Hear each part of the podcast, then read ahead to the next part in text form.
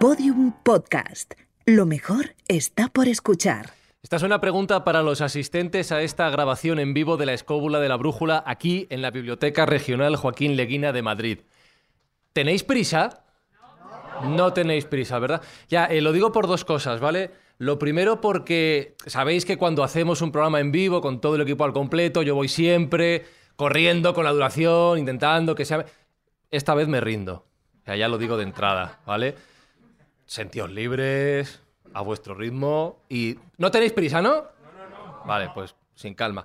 Y segundo, yo me, he preparado una escaleta con un orden de las intervenciones y con un... po- No vale para nada, ¿vale? O sea, me ha durado dos minutos al entrar por la puerta, con lo cual no sé lo que va a pasar.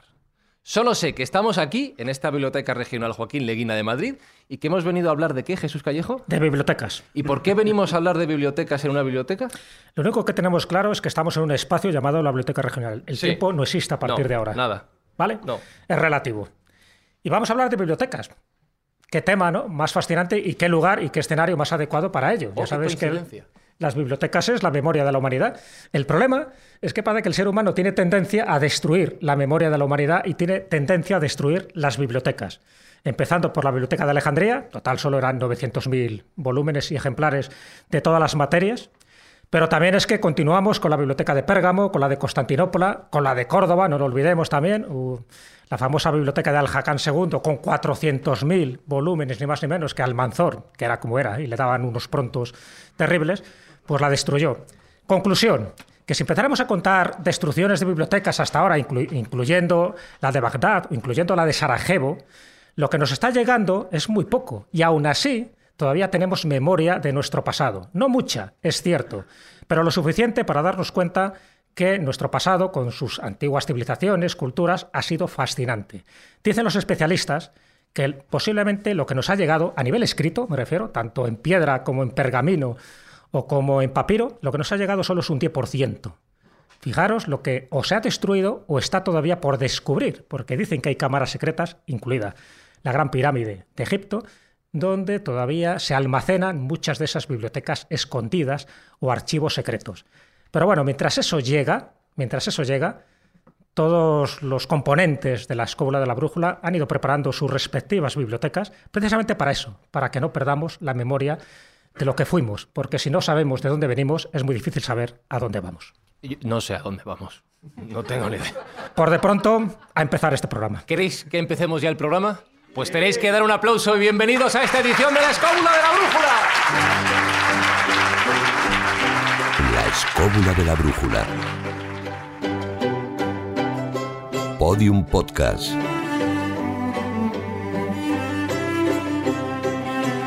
No, no, pero no he dicho que dejéis de aplaudir. O sea, pues dale, dale, dale, dale, dale, dale, dale, dale. Muy bien, muy bien, muy bien. A mi derecha, Juan Ignacio Cuesta, ¿cómo estás? Bien, en general, muy bien. Aplaudir a Juan Ignacio Cuesta también. Ahí, dale a las manos, dale a las manos, que frío. Dale. A mi izquierda, Marcos Carrasco, ¿qué tal? Muy bien, genial. Muy bien acompañado, por cierto. Gracias. Un poquito menos a mi izquierda, Carlos Canales. Bien, pero no como Juan Ignacio que está en manga corta. ¿Pero por qué dejáis de aplaudir? Jesús Callejo, ¿qué tal? Fenomenal, muy bien. Gracias. A los mandos técnicos del programa Alberto Espinosa.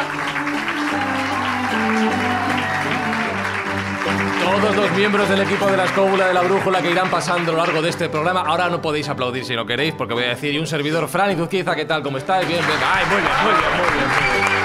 ¿Cómo funciona la psicología?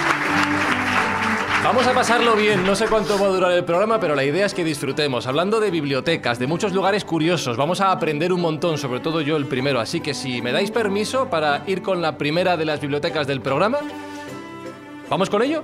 ¿Sí? Además lo hacemos con, con debut. Espi, pon la música de debutar, por favor. A ver qué tal. Ahí.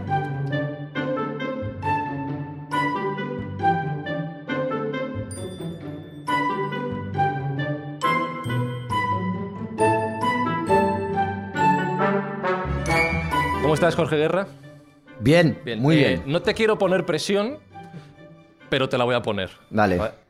Ah, eh, debutas hoy como participante en una escóbula de la brújula en vivo, con Sí. público. Es tu primera vez. Mi primera vez. Además, vamos a hablar de bibliotecas menos yo, Ah, que voy a hablar de archivos. Empezamos bien. ya empezamos bien. Por eso, Eh, no es, sé. la primera vez que, es la primera vez que viene, es la- abre el programa él, ¿vale? Lo que pasa es que juegas un poco en casa porque... ¿Podéis aplaudir solo los que vengáis de parte de Jorge Guerra, por favor? ¿Podéis aplaudir?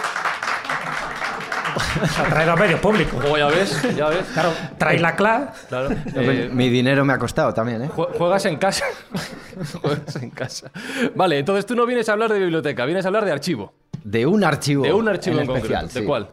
Del archivo de Simancas. Ajá, ¿y por qué? Porque yo soy de Valladolid y esto me toca porque además está muy cerquita de mi casa y cada vez que voy a Valladolid paso por el archivo de Simancas, lo veo desde la carretera.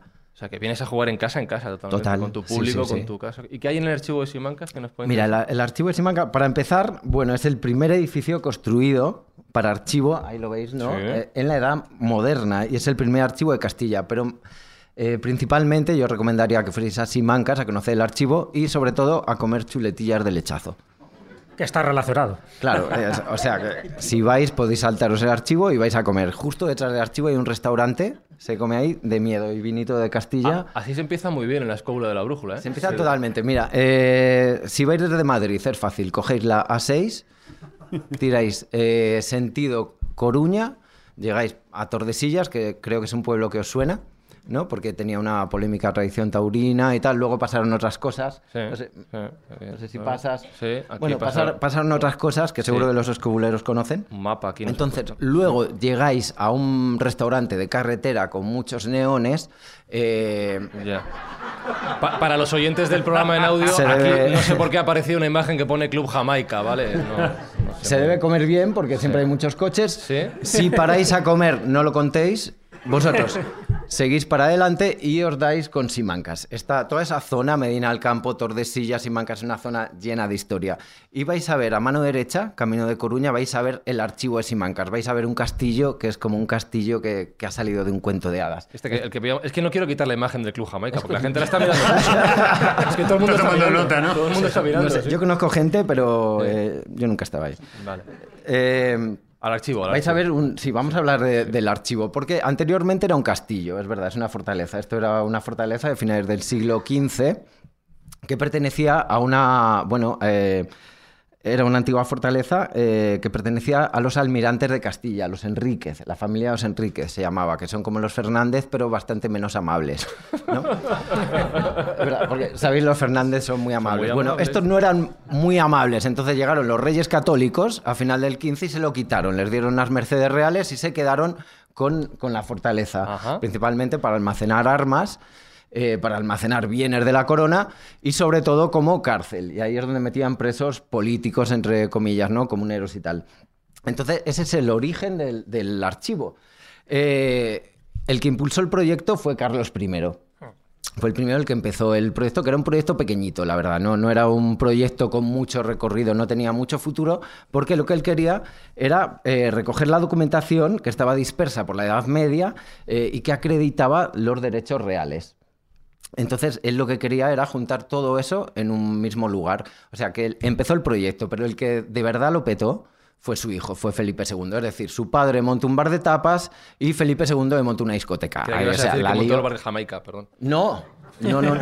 Su padre sí que montó en Juste la Casa Azul, pero bueno, eso es otra, otra historia, ¿no? Pero el que lo hizo fue Felipe II, que fichó a Juan de Herrera, Sí. que es el del Escorial, lo sonará. Y bueno, pues de ahí está el estilo de- del archivo Simancas, un estilo herreriano que es como muy sobrio, muy castellano, muy recto, muy, muy frío, muy como los de Valladolid, ¿no? Que somos más duros que el pecho de un enano. Eh, una cosa seria.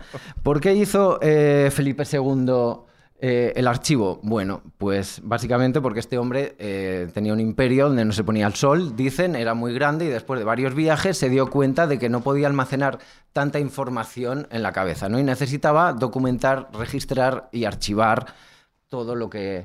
¿no? Todo para... Lo que producía el imperio. De hecho, había un biógrafo de, de la época, Luis Cabrera de Córdoba, que decía, literalmente dijo, por medio de los papeles meneaba el mundo desde su real asiento. Bueno, por medio de los papeles y, y alguna que otra hostieja que también soltó Felipe II. Entonces, eh, bueno, pues decidió archivar todo, ¿no? Eh, yo quiero decir también que, no sé, bueno, si sois cobuleros, sabéis que Felipe II tenía como una obsesión con el papeleo, tela. O sea, el rollo de la burocracia de hoy en día se lo debemos a, a Felipe II, ¿sabes? Cuando llamas a, a tu compañía de teléfono y te ponen la musiquita y tal, todo eso se lo debemos a Felipe II. Gracias, Felipe II. Todo eso por la burocracia. Gracias. Era un rayado. Felipe II era un rayado, le llaman el prudente, Felipe II el prudente. Yo pediría a todos los escobuleros que cambiásemos el nombre y dijésemos Felipe II el rayado.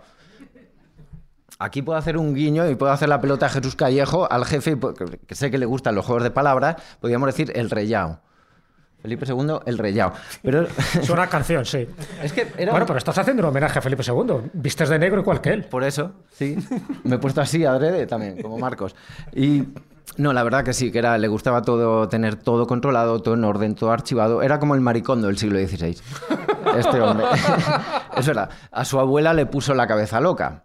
Con tanto orden. A sus mujeres igual, tuvo cuatro. A este era, era tan obseso el orden que las mujeres muchas veces era como, Felipe, por favor, ¿sabes? Para allá, para allá, que si me apetece dejar aquí la toalla mojada encima de la cama, la dejo, por favor, ahora la quito. Pero el hombre era, o sea, era también... Dicen que en el Escorial que las paredes estaban llenas de cuadros porque le encantaba la pintura, tenía tizianos, tenía cuadros del Bosco. Lo desmiento, lo- era mentira. En el Escorial, en las paredes, no había cuadros, había posits.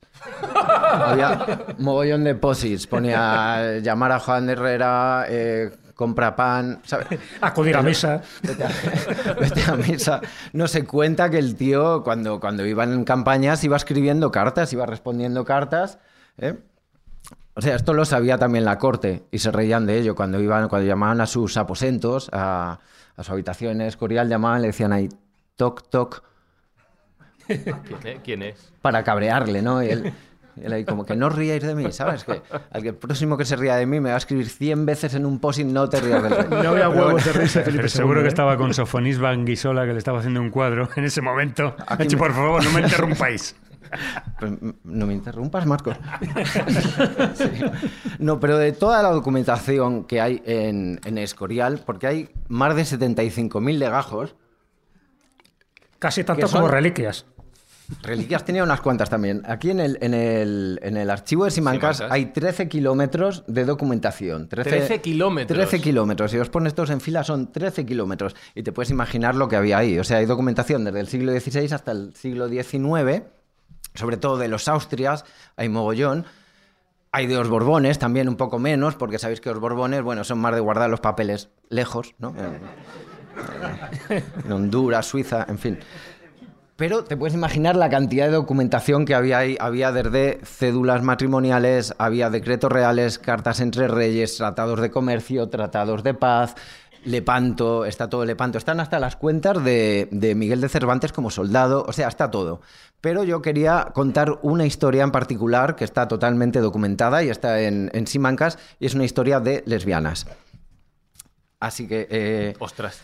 Sí, allá voy. Se llama Las Cañitas. Ahí está. Las Cañitas. Las Cañitas. Hay un libro de Federico Garza Carvajal, es un historiador norteamericano, que es el, el que más ha investigado sobre esto y ha, y ha escrito un libro, ¿no? Eh, Se llama Las Cañitas, un proceso por lesbianismo a principios del 17. Así es, completamente documentado, muy explícito, no hay menores, ¿no? Por aquí, bueno, de todos modos es en castellano antiguo, con lo cual no se enterarían. Eh, ¿Quiénes eran las protagonistas o quiénes fueron las protagonistas? ¿Quiénes fueron las cañitas? Bueno, una fue Inés de Santa Cruz, que era una vallisoletana, una beata vallisoletana de buena familia, de buena posición, que se encargaba de recoger mujeres en peor posición para ponerlas en estado o casarlas. No hay ningún registro que acredite que una de esas mujeres se casase, o sea que fracasó bastante esta señora. Y luego la pareja era Catalina Ledesma, que era una salmantina, era de Ciudad Rodrigo, y a diferencia de la otra, era analfabeta y fue casada con nueve años. El caso que eh, por eso coincidieron, porque eh, Catalina Ledesma acabó en un emparedamiento de, de la antigua, de Valladolid, una casa de las emparedadas, y ahí se conocieron, ¿no? Y ahí empezaron con su rollito. Que luego dicen ancha es Castilla, estrecha la castellana. Bueno. Estas dos no. Fue un proceso largo, ¿eh? porque esto empezó en 1601, luego en 1603, luego en 1606. Fue un periodo largo. ¿Por qué las llamaron las cañitas? Bueno, pues ahora voy a leer eh, partes de los documentos, las voy a leer tal cual, están transcritas ad verbum, es decir, eh, literalmente, ¿no? En dictado. ¿Y por qué les llaman las cañitas? Leo. Se trataban la una con la otra carnalmente y que usando de un instrumento de caña de forma de natura de hombre, por lo cual las llamaban por mal nombre las cañitas, poniéndose la una debajo y la otra encima besándose y retocándose como un hombre y una mujer. Hay otro, otro párrafo que dice una invención de cuero blanco embutida en lana a manera de natura de hombre con la cual esta confesante tuvo acceso y cópula carnal con la dicha Catalina y sería tres o cuatro veces las que la hicieron con la dicha natura de hombre y lo dejaron porque las dolía a ambas y lastimaba. No me he enterado de nada, ¿eh? Básicamente, eh, bueno, que se hicieron una especie de dildo del siglo XVII, tamaño maxi, ¿no? O sea, como el negro de WhatsApp, hicieron a lo bestia. La movida es que los jueces de la época, todos hombres, por supuesto, no estaban tan escandalizados con el hecho de que fuesen dos mujeres, porque la sodomía entre mujeres en la Edad Media y más adelante no estaba tan mal vista como la sodomía entre hombres. Eh, lo que verdaderamente os escandalizaba es que utilizasen un objeto que sustituía al pene humano. Eso era lo grave. Pone ahí. Ah, un Satisfyer para quien no lo No vea. era esto, pero lo que quiero decir es que el miedo al Satisfyer que tienen muchos hombres hoy en día, que lo ven como un rival en vez de como un aliado, no es una cosa de ahora. ¿Mm? Esto ya se remonta a la antigüedad. No tengáis miedo, chicos. Eh, había, había pruebas, ¿eh? O sea, las acusaron, pero había pruebas para llamarle a las cañitas. Y leo. Una vez notificado de los hechos, el alcalde mayor fue a la casa de Santa Cruz y halló en los aposentos y cama de las susodichas una caña pequeña, algo huequecilla, tapada con un paño blanco, y luego miró debajo de la cama y en una cesta halló otra caña algo gruesa, puntiaguda, y luego miró en una sobrescalera y en ella halló una pedazo de caña gruesa, quebrada. O sea, en fin, que, la habitación de estas mujeres parecía un Us, ¿sabes? Era- o sea,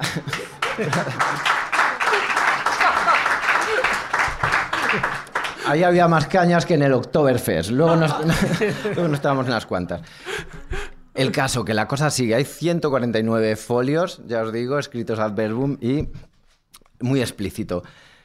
Una testigo dice, oyó muchas noches cómo se besaban y abrazaban y se decían algunos requiebros, tentándose con las manos desde la frente por la boca y los pechos hasta las partes bajas, preguntándose la una a la otra cuando la tocaba con la mano. Está bueno esto, ¿eh? Y respondía la otra que sí, normal. A ver. Se acostó con la susodicha en la cama y la una con la otra empezaron a retozar y a besar y a decir palabras amorosas para encontrarse a lujuria, diciéndole la dicha Catalina a esta confesante, mi alma, mi vida, ¿quieres joder? y pegando la una con la otra hasta que descargaba a esta confesante la simiente. O sea, más explícito no puede ser. Pero ojo, que hay un párrafo que este, este párrafo es matador, ya verás.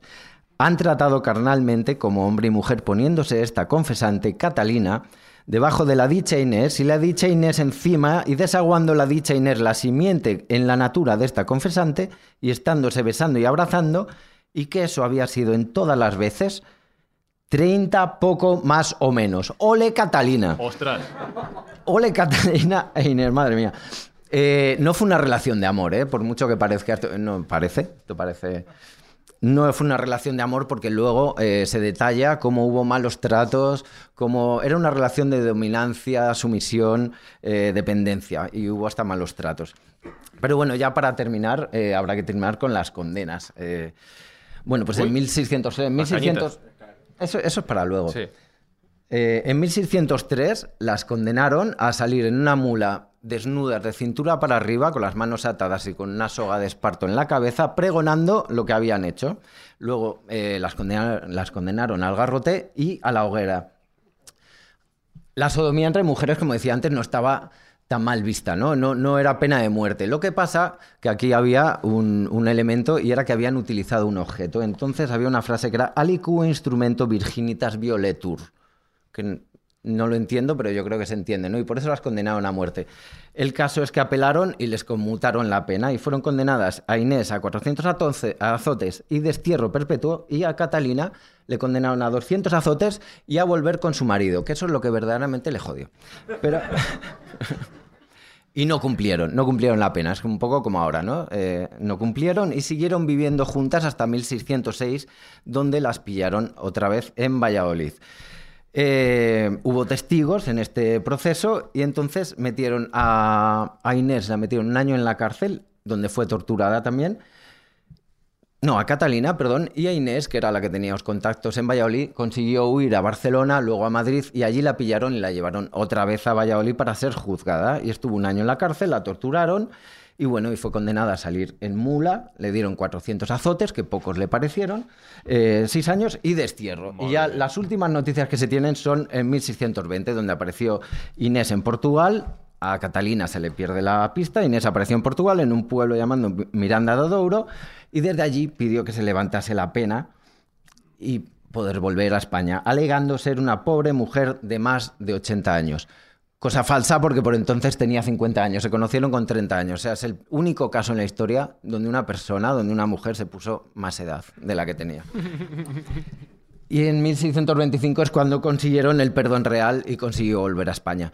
Y bueno, esta es básicamente la historia, así un poco resumida, de las cañitas. Pero bueno, que como os decía, que si queréis cañitas podéis ir a Simancas a comer lechazo, a comer chuletillas de lechazo, a tomar unas cañitas como estas que nos vamos a Oye, tomar. y este, y O este. como esas Oh, chuletillas de oh, lechazo. qué maravilla. Y yo con esto ya me voy a despedir. Voy, y voy- doy voy- voy a, paso. voy a pedir. Un momento, un momento, un momento, dime, un momento. dime, dime. Ahora, ahora no quiero que aplaudáis.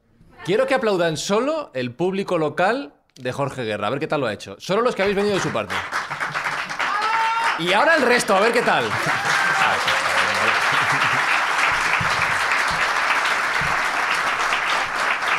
¿Qué tal, ¿Qué tal la experiencia? ¿Qué tal el debut? Bien, muy bien, ya muy relajado. Yo ahora ya me puedo tomar unas cañitas. ¿Ah, sí? ¿Eh? Sí. Guárdanos chuletillas. Ha subido la temperatura, no sé si por las chuletillas o por otras cosas. Ha contado cosas bonitas. Yo por el codillo que me he comido antes. Es verdad, jo, qué bueno estaba. Ahora sí, un aplauso para Jorge Guerra, por favor.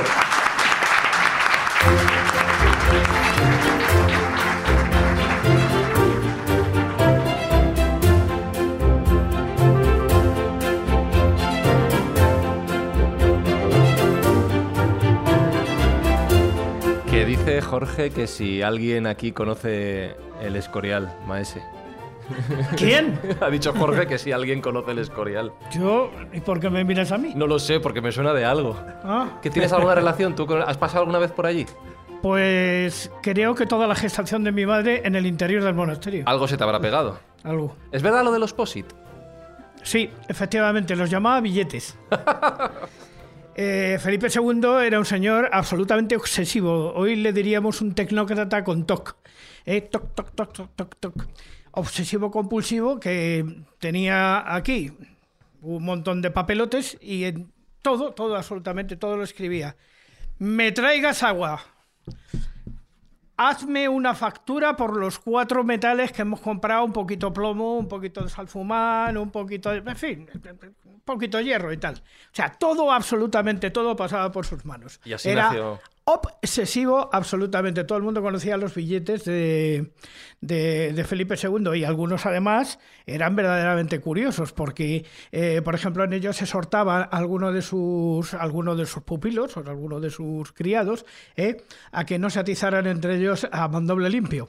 Por ejemplo, decía, decía de- ante la pelea de dos de ellos y tal, de dos maestros de obra, decía... Muy fieran estar vuesas mercedes, creo que van a terminar cambiando hierros, casi mejor déjenlo. Y lo apuntaba en un billete. Todo. Y ahí se quedaba escrito ya para toda la vida. Y así nació la biblioteca del Escorial, entonces. No, así no nació Ah, la biblioteca del Escorial. Así Intenta, nació intentado bailarlo, pero me han traicionado. el archivo personal de Felipe II de sus billetitos. Ajá, qué bueno. Porque, claro, evidentemente, no solamente existen los billetes de Felipe II y solo los famosos cuadros que ha, han relatado Jorge, que andan por ahí, de Tiziano Becel, o sobre todo de uno de los pintores que más le gustaban a él, que era Coxi. ¿eh? Algunos de Roger van der Weyden, bastantes del Bosco, ¿eh? que luego se trajeron del Escorial al Museo del Prado de Madrid para mejor conservación, y otras cosas, sino que también había una biblioteca. Él quiso hacer una biblioteca pequeñita, una cosa de nada y tal. Dice, vamos a hacer aquí el archivito con cuatro libros y ya, pues, pues eso, ¿no? Que es, creo que la conocéis todos, todo el que haya estado en el Escorial creo que va a reconocer esta foto.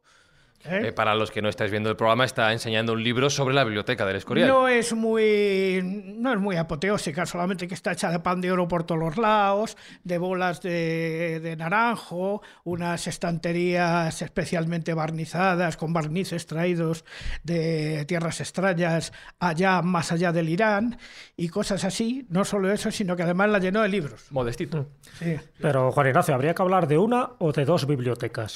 No, hay dos bibliotecas en el Escorial. Vamos a ver, es que la historia de la biblioteca del Escorial tiene muchas fases. Primero, existe una pri- primera biblioteca que se empieza a organizar en 1567, para lo cual se, se habilita un espacio que aún no estaba decorado y se coloca a su frente a un señor de Fregenal de la Sierra que se llamaba Benito Arias Montano. Un señor que, por cierto, eh, hubiera querido la, la Inquisición pillarlo de haberlo tostado, porque este era un hebraísta mm, era un hebraísta inteligente y además famoso que conocía mucho el tema hebreo, que entonces no estaba precisamente muy admitido después de la, de la contrarreforma. ¿eh? Pero sin embargo, eh, empieza a reunir la propia obra del propio Benito Arias Montano, la propia obra del propio Felipe II, la Biblioteca Real de Granada, la botella, la perdona, la Biblioteca de los Telles, y reúnen en un primer momento unos 40.000 tomos, más o menos. Unos 40.000 tomos, de los cuales, eh, unos 10 años después, todavía no estaba decorado todavía la biblioteca, cae un rayo en la torre de la botica y quema la mitad de todos esos libros, con lo cual esos libros se pierden.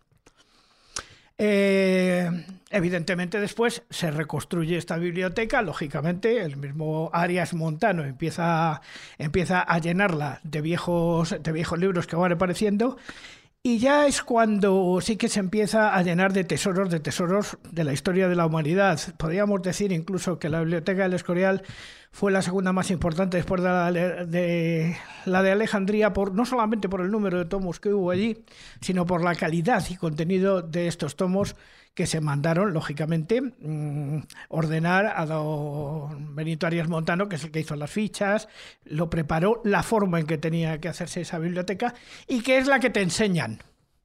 ¿eh? Que está llena de libros que no tienen nada. Son cajas que están pintadas de dorado, así puestas, ¿eh? todas del mismo tamaño, más o menos, ¿eh? pero dentro a lo mejor tienen dos libritos así pequeños, o tres, o cuatro, y estas cajas eran para tenerlos bien protegidos, pero para que todo pareciera de oro. Todo tenía que parecer de oro, vamos. O sea, porque claro, tener en cuenta que en esos años acababa de nacer la imprenta y muchas de las cosas no se hacían con tipos móviles como estamos acostumbrados después de Juan de Gutenberg, sino que eran rollos. ¿eh? Metidos dentro, enrollados en un palo y que estaban ahí metidos dentro de estas cajitas que estaban pintadas de dorado y donde se ponía la materia en una, con, una, con una pequeña letrita. Esto es quimia. Esto es eh, farmacia. Esto es de un tal Paracelso. Esto es de fulano. Esto es de Megano.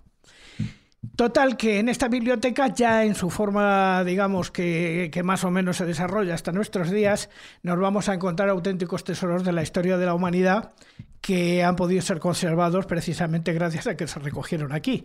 Y estos ya nos han quemado. han podido llegar hasta nuestros días y son los que te enseñan pero que son libros que normalmente no están para consulta. Muchos de ellos los conoce Carlos bien. Uno es el libro de ajedrez de Alfonso Cimo el Sabio, por ejemplo.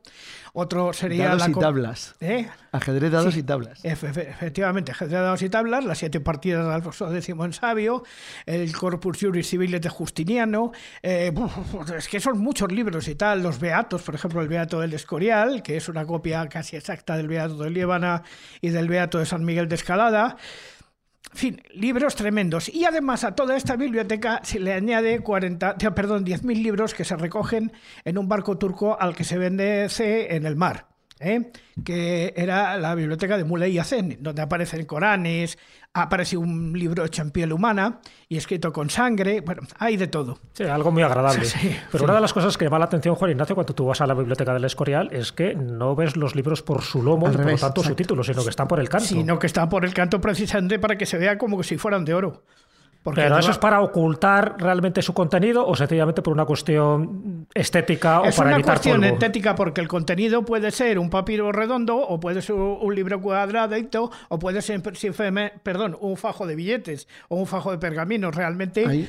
Lo que se trata es de encontrar la unicidad de alguna manera. Hay una cosa que Juan Ignacio conoce muy bien, que es muy bonita. Una vez hicimos un, un viajecito para verlo.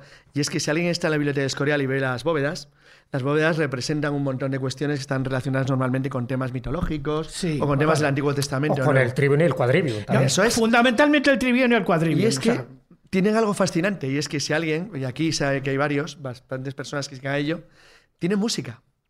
Hay partituras, con lo cual el techo del Escorial se puede interpretar musicalmente, porque tiene eh, libros donde lo que está representado son elementos musicales. De manera que tú puedes hacer un recorrido musical, aparte de un recorrido simplemente eh, físico, de verlo, que estaría relacionado con lo que los eh, cuadros o los dibujos, perdón, los dibujos colocados sobre las bóvedas representan desde el punto de vista musical, lo cual no me deja de parecerme una cosa absolutamente genial.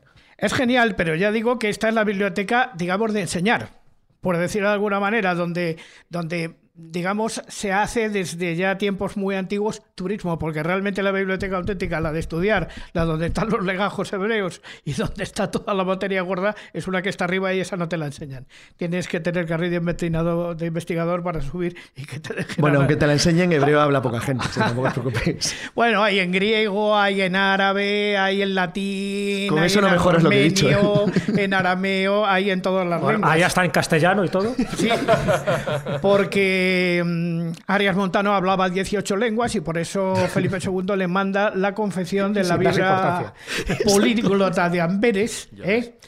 que incluye párrafos que no existían en la Biblia ortodoxa, y, eh, pero al final lo consigue hacer con un tal Lo, de- Plantina. lo has ¿eh? dicho para compararle con los ministros actuales. Sí, más o menos. igual, igual. Este, así más o menos, dice, Eh, viste, boludo. Me queda, me queda una duda. ¿Todo esto lo aprendiste mientras estaba siendo gestado por tu madre, has dicho? No, esto lo aprendí después. Ah, qué susto. Eh, hablando, hablando de grandes tesoros guardados y que. Bueno, eh, lo más importante es la tercera biblioteca del Escorial, Ah, que es la que tres. nadie sabe dónde está. Sí, por eso se llama Vamos escondida. Hay la primera, la biblioteca de Ver, que es la que ha descrito en los techos Carlos Canales, que está fundamentalmente eh, presidida en la bóveda del techo por el trivium y el quadrivium medievales, retórica, dialéctica, gramática, y en el otro lado música aritmética, astrología y al fondo teología, filosofía y una serie de elementos que aparecen por allí que tienen que ver con, con lo que tenemos encima, porque algunos son auténticas partituras. Incluso tenemos arriba un horóscopo del momento de la construcción del monasterio, o sea, tal y como estaban las estrellas en el momento de la construcción del monasterio, que elaboró un señor que se llamaba, eh, que se llamaba Johannes de... eh, bueno, Regio Montano. Vamos a... A ponerle un alias. el, el español, la españolización. Regiomontano. Luego se le añade una serie de elementos paganos, porque, por ejemplo, se quiso hacer también de alguna manera compatible la, la Biblia, el Antiguo Testamento con, con el Nuevo Testamento. Pero la que nos importa realmente es la tercera biblioteca, que es así que no sabemos dónde está, que es donde se guardaban los libros que estaban destinados a ser quemados por la Inquisición, en un lugar que sabemos que lo llamaban el infierno, pero que no sabemos dónde está, aunque durante el tiempo se ha intentado encontrar, a ver si aparecían por Bueno, alguna parte. Tú ahí tienes un libro, ¿no? que son las claves ocultas Sí, de la Biblioteca del Escorial, de Andrés Vázquez, donde da unas pistas bastante convincentes donde puede estar esa biblioteca escondida. Pues efectivamente, don Andrés Vázquez Mariscal se tomó el trabajo de estudiarse estas palabras que aparecen en uno de los motivos de la biblioteca del Escorial, donde vienen las palabras et bet urban hunt mesurá, o sea, Dios Ajá. todo hizo con peso y medida, pero de tal manera que dos de las letras están mal puestas. Y, según Andrés Márquez Mariscal, gemátricamente y después de haber consultado con un rabino, indican unas coordenadas en el plano que indican dónde podría estar esta biblioteca de los libros prohibidos, por ejemplo, el Inquiridión Leonis Papi o las clavículas de Salomón. Y vas a decir dónde está. Sí, efectivamente, se sospecha que estuvieron en la Fuente Grande de Ocaña. ¿Estuvieron estuvimos? ¿O siguen estando? Pues seguramente que siguen estando todavía, lo que pasa es que Pero- están muy, muy escondidas. Pero es verdad, Juan Ignacio, que, que eh, Felipe II se consideraba a sí mismo el rey Salomón de su época y considerando a su padre Carlos V como si fuera el rey David, por lo tanto, todas estas eh, diagramas y claves eh, absolutamente hebreas, eh, tienen razón de ser. De hecho, lo que es Claro. el, el Escorial está construido como si fuera un templo de... Como si es un fuera templo de Salomón, al el final. tercer el templo, del de Salomón, El tercer templo del rey Salomón. copia del segundo, que es el que destruye Tito. Eso lo defiende, hay que citar las fuentes, eh, lo defiende Rafael de la Cuadro Blanco, un arquitecto que se estudió el tema perfectamente, porque si nosotros llegamos al Escorial, lo primero que nos encontramos es no es ni santos, ni vírgenes, ni a Jesucristo, ni nada parecido, sino que lo que nos encontramos es en el patio de reyes los seis reyes que tuvieron que ver con la construcción del templo de Jerusalén, presididos por David, Salomón, eh, Joseas, Manasés, Habacuc y Sofonías. O sea, todos los que tuvieron que ver con la construcción del templo de Jerusalén que fue destruido por Tito en el año 61. Bueno, realmente cuando entras te encuentras a San Lorenzo, ¿no? Que para eso está dedicado a él. Ah, pero, eso es, pero- pero eso es fuera, antes de Con la parrilla, además, y. Porque eso también tiene un misterio importante. Todo el mundo dice que la planta del monasterio del Escorial imita la parrilla en la que San Lorenzo fue torturado. Pero si nosotros tenemos en cuenta el aunamiento que se hizo de elementos paganos dentro del Escorial, sabemos que Lorenzo es el laureado. Y el laureado que tiene como árbol sagrado el laurel es Apolo, que es el dios sol. Por eso hay una canción que dice, ah, el sol le llaman Lorenzo y a la luna Catalina. Porque Lorenzo...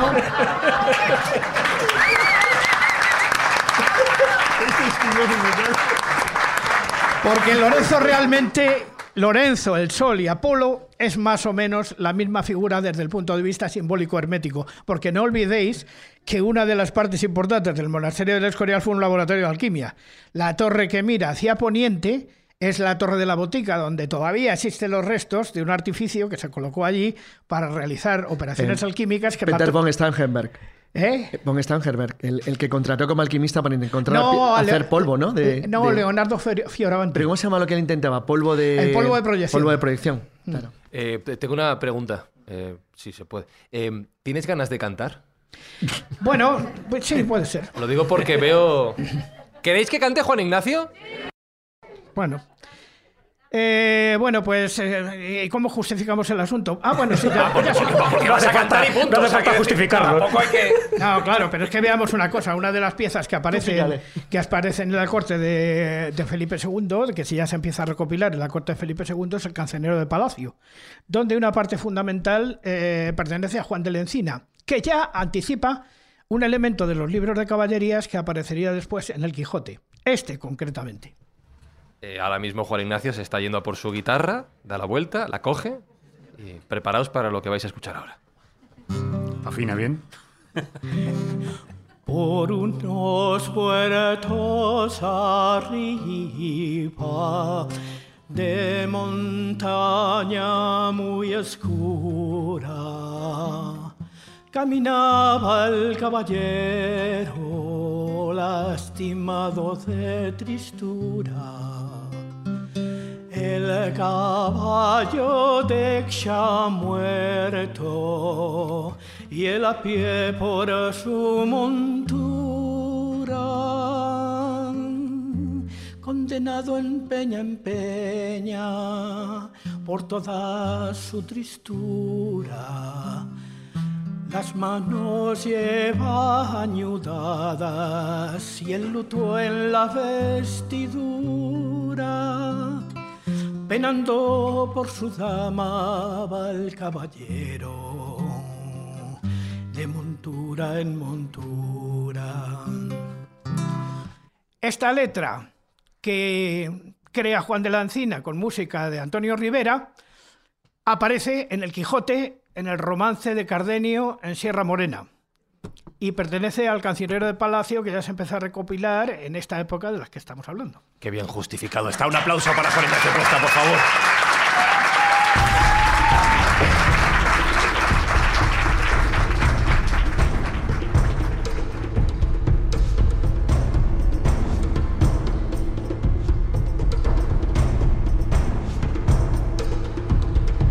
Carlos Canales, háblanos de sitios bonitos y de gente bonita, por favor.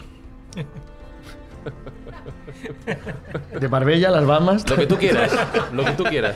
Tal No, goza, vamos tal a hablar de un lugar bastante frío. Estamos en, en otoño Eh. profundo. Ujú. Nada, vamos a ver. Había que hablar de bibliotecas. Yo quería traer bibliotecas perdidas o bibliotecas falsas. Estuve a punto de inclinarme por las bibliotecas falsas, pero como tengo aquí al- experto en la falsa biblioteca Erika, por ejemplo, que es Jesús, pues pensé que había alternativas raras y entonces que- quería pues tocar una de las bibliotecas perdidas. Como Juan Ignacio iba a tocar la biblioteca tercera de Escorial, que es una de las grandes, legendarias bibliotecas perdidas, y no valen las que ha citado Jesús al principio, es decir, las que han sido destruidas de verdad, o sea, se perdieron porque alguien las destruyó las quemó, la última, la de Sarajevo, que es una de las desgracias recientes de la humanidad, pues quería buscar una de las que se siguen intentando encontrar. Porque hay bibliotecas perdidas que hay quien piensa que todavía pueden ser halladas. Yo no conozco a nadie que busque actualmente, a pesar de las in- importantes ideas que ha dado Juan Ignacio, la biblioteca, por ejemplo, perdida del Escorial. Pero sí hay quien busca la biblioteca de la que voy a hablar. A ver, en el mundo hay gente que manda mucho, hay gente que manda muchísimo, y luego ya no hay zares de Rusia. Bueno, lo intentan, pero no llegan ni de coña. Entonces, los zares de Rusia mandaban mucho, desde siempre. Y el primero de todos es Iván III. Y por eso te he pedido que nos hables de gente bonita. Eso es, Eso es. la biblioteca perdida de Iván IV el Terrible. Eso es. Y dice, ¿por qué Iván IV el Terrible se empezó por el tercero? Porque todo tiene un origen. Iván III es el primero de los zares de Rusia y es el zar, el zar ruso, que consigue liberar eh, a su pueblo de lo que ellos en Rusia se llama el yugo, el yugo, el yugo tártaro, que es el fin del vasallaje a los, a los canatos de- del centro de Asia, que durante un tiempo, o durante siglos, dominaron y subyugaron a los principados rusos cristianos ortodoxos.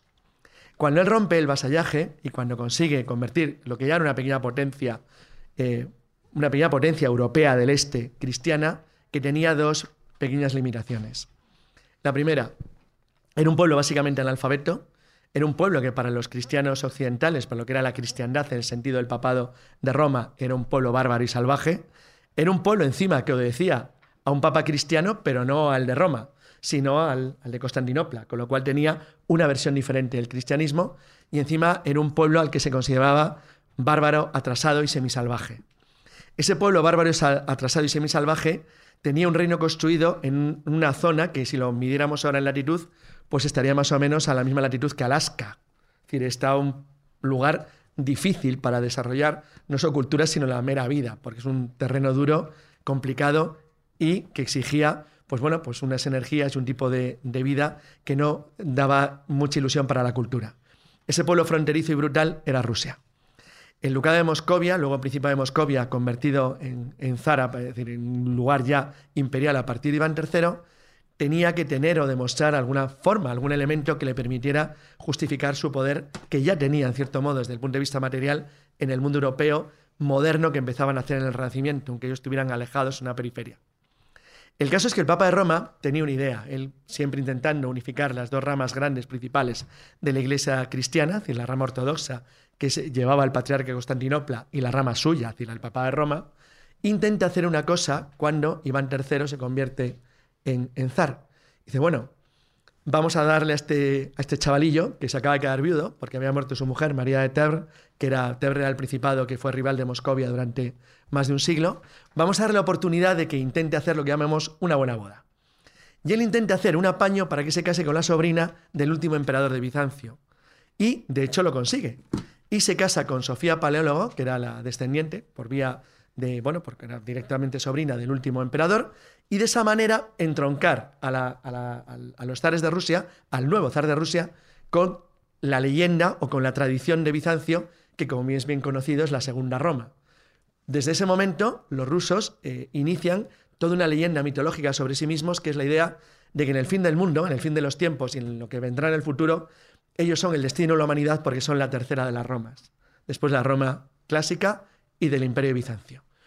Esa asunción de la herencia romana, como tercer imperio romano, de los zares de Rusia, les obligaba a, dotarse de algo más que los símbolos imperiales, donde nace el águila bicéfala como símbolo de los zares de Rusia, y es lo que le da la proyección imperial que los rusos querían o, o necesitaban para justificar su, eh, bueno, su, su cada vez mayor hegemonía y poder en el este de Europa. Lo que hace fuerte a Iván es que le vincula con una casa con tradición, pero le da algo más. Y es que Sofía Paleólogo es la heredera de los restos de la Biblioteca Imperial de Bizancio, que era una de las cinco grandes bibliotecas de la historia de la humanidad. Esos libros que son protegidos por los últimos defensores de Constantinopla antes de la caída de manos de los turcos son sacados en los, en los meses y años siguientes, anteriores a la caída de la ciudad de manera eh, progresiva por parte de los defensores últimos de Bizancio y llevados al norte para protegerlos de los, de los turcos y de los musulmanes. Claro, Iván III, que no era un modelo de cultura, Iván III se encuentra con que, como primer zar, tiene a su disposición la herencia de lo que es una de las más grandes bibliotecas de la historia de la humanidad. Esa biblioteca. También creo que heredó parte de los volúmenes que se salvaron de la biblioteca de Alejandría. O sea, que ahí no, no, pero vienen por ahí. Claro. Vienen por Vienen Bizancio. Por, las dos vías. Exacto, viene por Bizancio. Bizancio era una biblioteca que tenía acumulada cuatro grandes bibliotecas en sí mismo. Parte de la biblioteca que luego es destruida en Bagdad, decir, por los, por los árabes, parte de la biblioteca de Alejandría, parte de la propia biblioteca imperial romana después, antes del ataque vándalo entre la incursión de Alarico, visigoda y la vándala, y además la propia biblioteca de los emperadores de Bizancio. Con lo cual, esas cuatro grandes eh, bibliotecas, o lo que quedaba de ellas, habían sido acumuladas durante años en la, en la ciudad, que había resistido durante casi mil años los ataques de todo tipo de enemigos, pero que en los momentos finales son sacadas y llevadas al norte, llevadas a Rusia. Entonces, claro, esa biblioteca inmensa que se sabe por las descripciones que hacen los, bueno, los cronistas de la época y los legados papales que visitan Moscú, sabe que contenían cientos de libros, entre los que había manuscritos de la antigua biblioteca perdida de Alejandría y las que acabo de contar. Esos bibliotecos escritos en arameo, en antiguo egipcio, o sea, al parecido al copto, en árabe, es decir, en latín y en griego, eran una de las últimas fuentes de conocimiento antiguo que tenía la humanidad. El problema es que no habían caído precisamente en el mundo más culto del mundo. No era Rusia lo que hoy llamaríamos la Italia renacentista. Era otra cosa. Pero la élite que rodeaba a Iván III sabía perfectamente que tenía algo especial en sus manos. Eso algo especial deciden acumularlo en un entorno especial en torno al Kremlin, que era la fortaleza gigantesca que protegía Moscú. Moscú era una tierra fronteriza acostumbrada a cientos de años de guerra contra las hordas de las estepas. Y entonces, para protegerla, lo deciden colocarle en una zona de la propia fortaleza central, para de esa manera protegerla de cualquier enemigo exterior y para intentar, a- a pequeña escala, el ir generando al menos un grupo de gente que supiera cuál era el legado que los zares tenían. El sucesor de Iván III, Iván IV, el que llamaban el Terrible, bueno, el Terrible es un apodo simpático para un perfecto psicópata, pero, Te- Tenía un mal pronto, ¿no? ah, sí, el que te despellejara vivo te quemara, Hombre, era, Mató de un bastonazo a su hijo, entre otras cosas. era, era complicado que te mirara mal, sinceramente. O sea, cuando dicen, es que Putin es un autócrata, Juan, no han visto a Iván el cuarto. Pobre hombre, Putin, una persona temerosa de Dios. Bueno, Iván IV era un tipo terrible, como su, nombre indica. Pero eso no quiere decir que no fuera un hombre culto y un hombre preparado. Sabía lo que tenía. Sabía que tenía una de las grandes fuentes de información del mundo y que el legado de lo que él tenía ahí tenía miles de años de antigüedad y significaba algo importante para la humanidad. Iván IV es el primer zar de Rusia que es consciente de que su nación puede ser lo que hoy llamaríamos, porque es entre comillas, una potencia mundial. Iván IV es el que inicia la conquista de Siberia, es el que toma Kazán, con lo cual rompe la primera, el gran primero de los canatos que bloqueaba el camino del Volga, es el que alcanza el mar Caspio y que convierte a Rusia realmente en una potencia europea de importancia. Iván IV, eh, psicopatías suyas al margen, dirige una política dirigida al expansionismo ruso y al enriquecimiento de la biblioteca, pero con un problema. Y es que, como hemos dicho, en los rusos de la época no era la gente más culta del mundo, y estaban convencidos de que, aparte de ser terrible, su zar, su soberano, era un ingromante. Era un amante de la magia negra y un hombre que dominaba poderes vinculados al infierno y a los demonios, y que era capaz de tener poderes especiales que derivaban en parte de los libros que leía heredados en la biblioteca de Alejandría, de lo que llamaríamos de la parte B, la parte negra. Entonces, esa leyenda que va creciendo sobre su propio, sobre su propio soberano, gracias a la simpatía personal con la que trataba a sus súbditos, bueno, a sus súbditos, no quiero decir a, no quiero decir a, la chusma, a la gleba, que no eran ni seres humanos para él, los podía quemar, matar, destripar, porque total, le da igual. De los tártaros ni hablamos. Entonces, bueno, pues con ese mundo, el principal problema que había es que cómo proteger una biblioteca que parte de la población que la tiene que proteger considera que es maléfica y que induce al pecado y a la maldad a su propio soberano. El problema es que esa biblioteca se pierde su pista a partir, bueno, el zar muere en 1584, pero la pista se pierde a partir de su muerte, aunque sabemos que no hay rastro o crónicas que hablen de ella en dos momentos fundamentales. El ataque tártaro de 1571, que es el- última vez que Moscú es incendiada por, una invasión enemiga, y la ocupación de Moscú por los polacos a principios del siglo XVII, que es la última vez que Moscú cae en manos de un ejército extranjero. En ambos casos existió el rumor siempre de que la gran biblioteca heredada de Sofía Paleólogo y de Iván III fue ocultada dentro del propio Kremlin para evitar que sufriera daños mayores y que se escondió en subterráneos para evitar que fuera destruida. Después del régimen de Boris Godunov y de las guerras civiles rusas que anteceden bueno, a lo que luego fue el reinado de Pedro el Grande, que es el primer eh, zar eh, moderno de la, de la Rusia zarista que convierte o intenta convertir a Rusia en un estado occidental, entre comillas, hay un periodo en el que esa biblioteca ya claramente se ha perdido. De hecho, el propio Pedro el Grande intenta buscarla porque sabe perfectamente que tiene pistas para intentar sospechar que una de las grandes riquezas de Rusia, que sería el poder contar con la herencia, entre comillas, del mundo, la tienen en sus manos. Es decir, vamos a ver, esto voy a intentar explicarlo. En la corte rusa, a partir de Pedro I, sus sucesores, Isabel, etcétera, son gente relativamente culta. Sus ministros son gente culta, preparada, totalmente occidentalizados, que se escriben con los intelectuales más importantes de Prusia, de Austria o de Francia. Gente que sabe que si tienen eso, tienen algo de un valor universal. Con lo cual, dedican enormes esfuerzos para intentar encontrarlo, porque ya en tiempos de Pedro I no se sabía dónde podía estar la biblioteca perdida. Durante el siglo XIX y XVIII, pues realmente no se le hizo un gran caso. Pero después de la Revolución Rusa, el gobierno soviético volvió a darse cuenta, dentro de la idea esta de universalidad y de extensión, en este caso del comunismo y del gobierno soviético, de la idea ideología soviética comunista por el mundo, que si de verdad tenían el, el acceso a la biblioteca de Iván III o Iván IV, tendrían algo realmente muy importante en sus manos. Con lo cual, en los años 30 hay unos primeros intentos para intentar localizar la biblioteca y ver si de verdad lo que era una leyenda contenía parte de verdad. La guerra mundial obviamente impidió que se siguiera adelante con el proceso de investigación porque el, ingeniero principal que lo había llevado a cabo eh, había, bueno, que se llamaba Stelsky, había muerto en 1949 y se había visto interrumpida toda su obra, obviamente, durante la Segunda Guerra Mundial. Durante la época eh, comunista final, realmente se mantuvo siempre como un mito la existencia posible de una biblioteca perdida, bien en la estructura del Kremlin o bien en algún lugar cercano, hasta que en 1990, poco antes de la caída del muro, de nuevo el gobierno soviético último se da cuenta de verdad de que, bueno, hay un investigador que se llamaba Elevsky, que, eh, bueno, que había hecho investigaciones entre 1929 y 1933 en el antiguo arsenal del Kremlin, donde él consideraba que era la zona posible, por algunos datos que quedaban indicios, que estuviera oculta la biblioteca.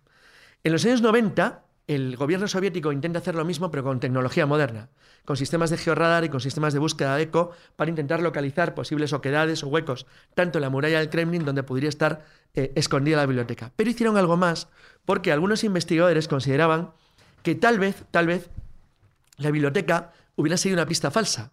Igual que lo ha contado Juan Ignacio, muy interesante, de dónde podría estar la tercera biblioteca del Escorial, que hubiera pistas que no apuntaran tanto al propio Moscú, sino que, sobre todo ante el ataque tártaro de 1571 o incluso antes del ataque polaco de 1609, que se hubiera llevado a tres lugares, que es donde están buscando en la actualidad.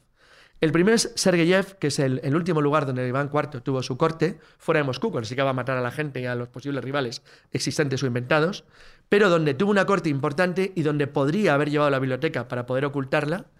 El segundo es eh, Jacobo, eh, que es, bueno, es- está en cerca del Komolonskaya, que era donde era el, fe- el feudo original del propio Iván IV, donde él había crecido y donde había vivido su infancia.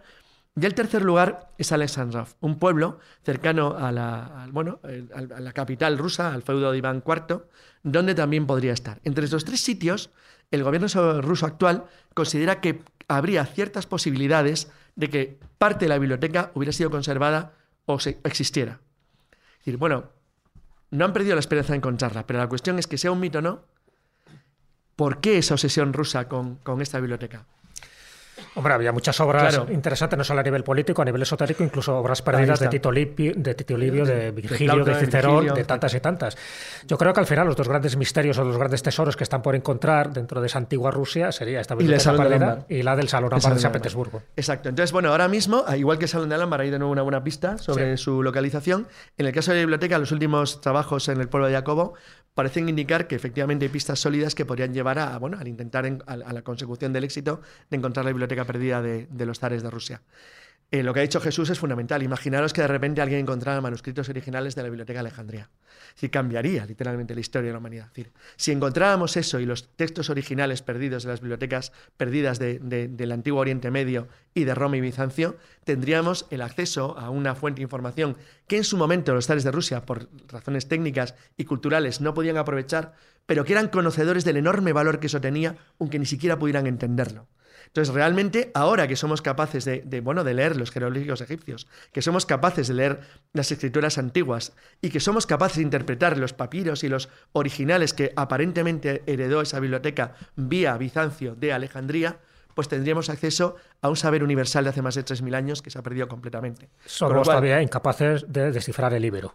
bueno, sí, pero no me, extraña, no me extraña, por lo tanto, la obsesión que sigue teniendo el gobierno ruso con encontrar lo que ellos consideran que sería la prueba definitiva, porque lo tienen. Tienes una especie de cosmovisión extraña de que ellos en realidad son la tercera Roma, de que son el pueblo eh, decidido por la historia, el destino y Dios para regir los destinos del mundo en el futuro. Con lo cual, bueno, pues que queda como una de las grandes curiosidades del mundo todavía no descubiertas.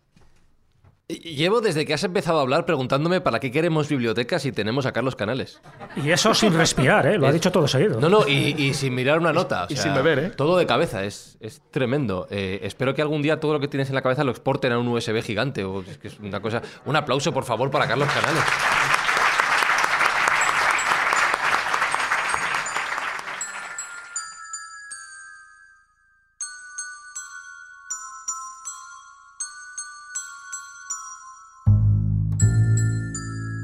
Decía, decíais antes del vestuario de, de Jorge Guerra.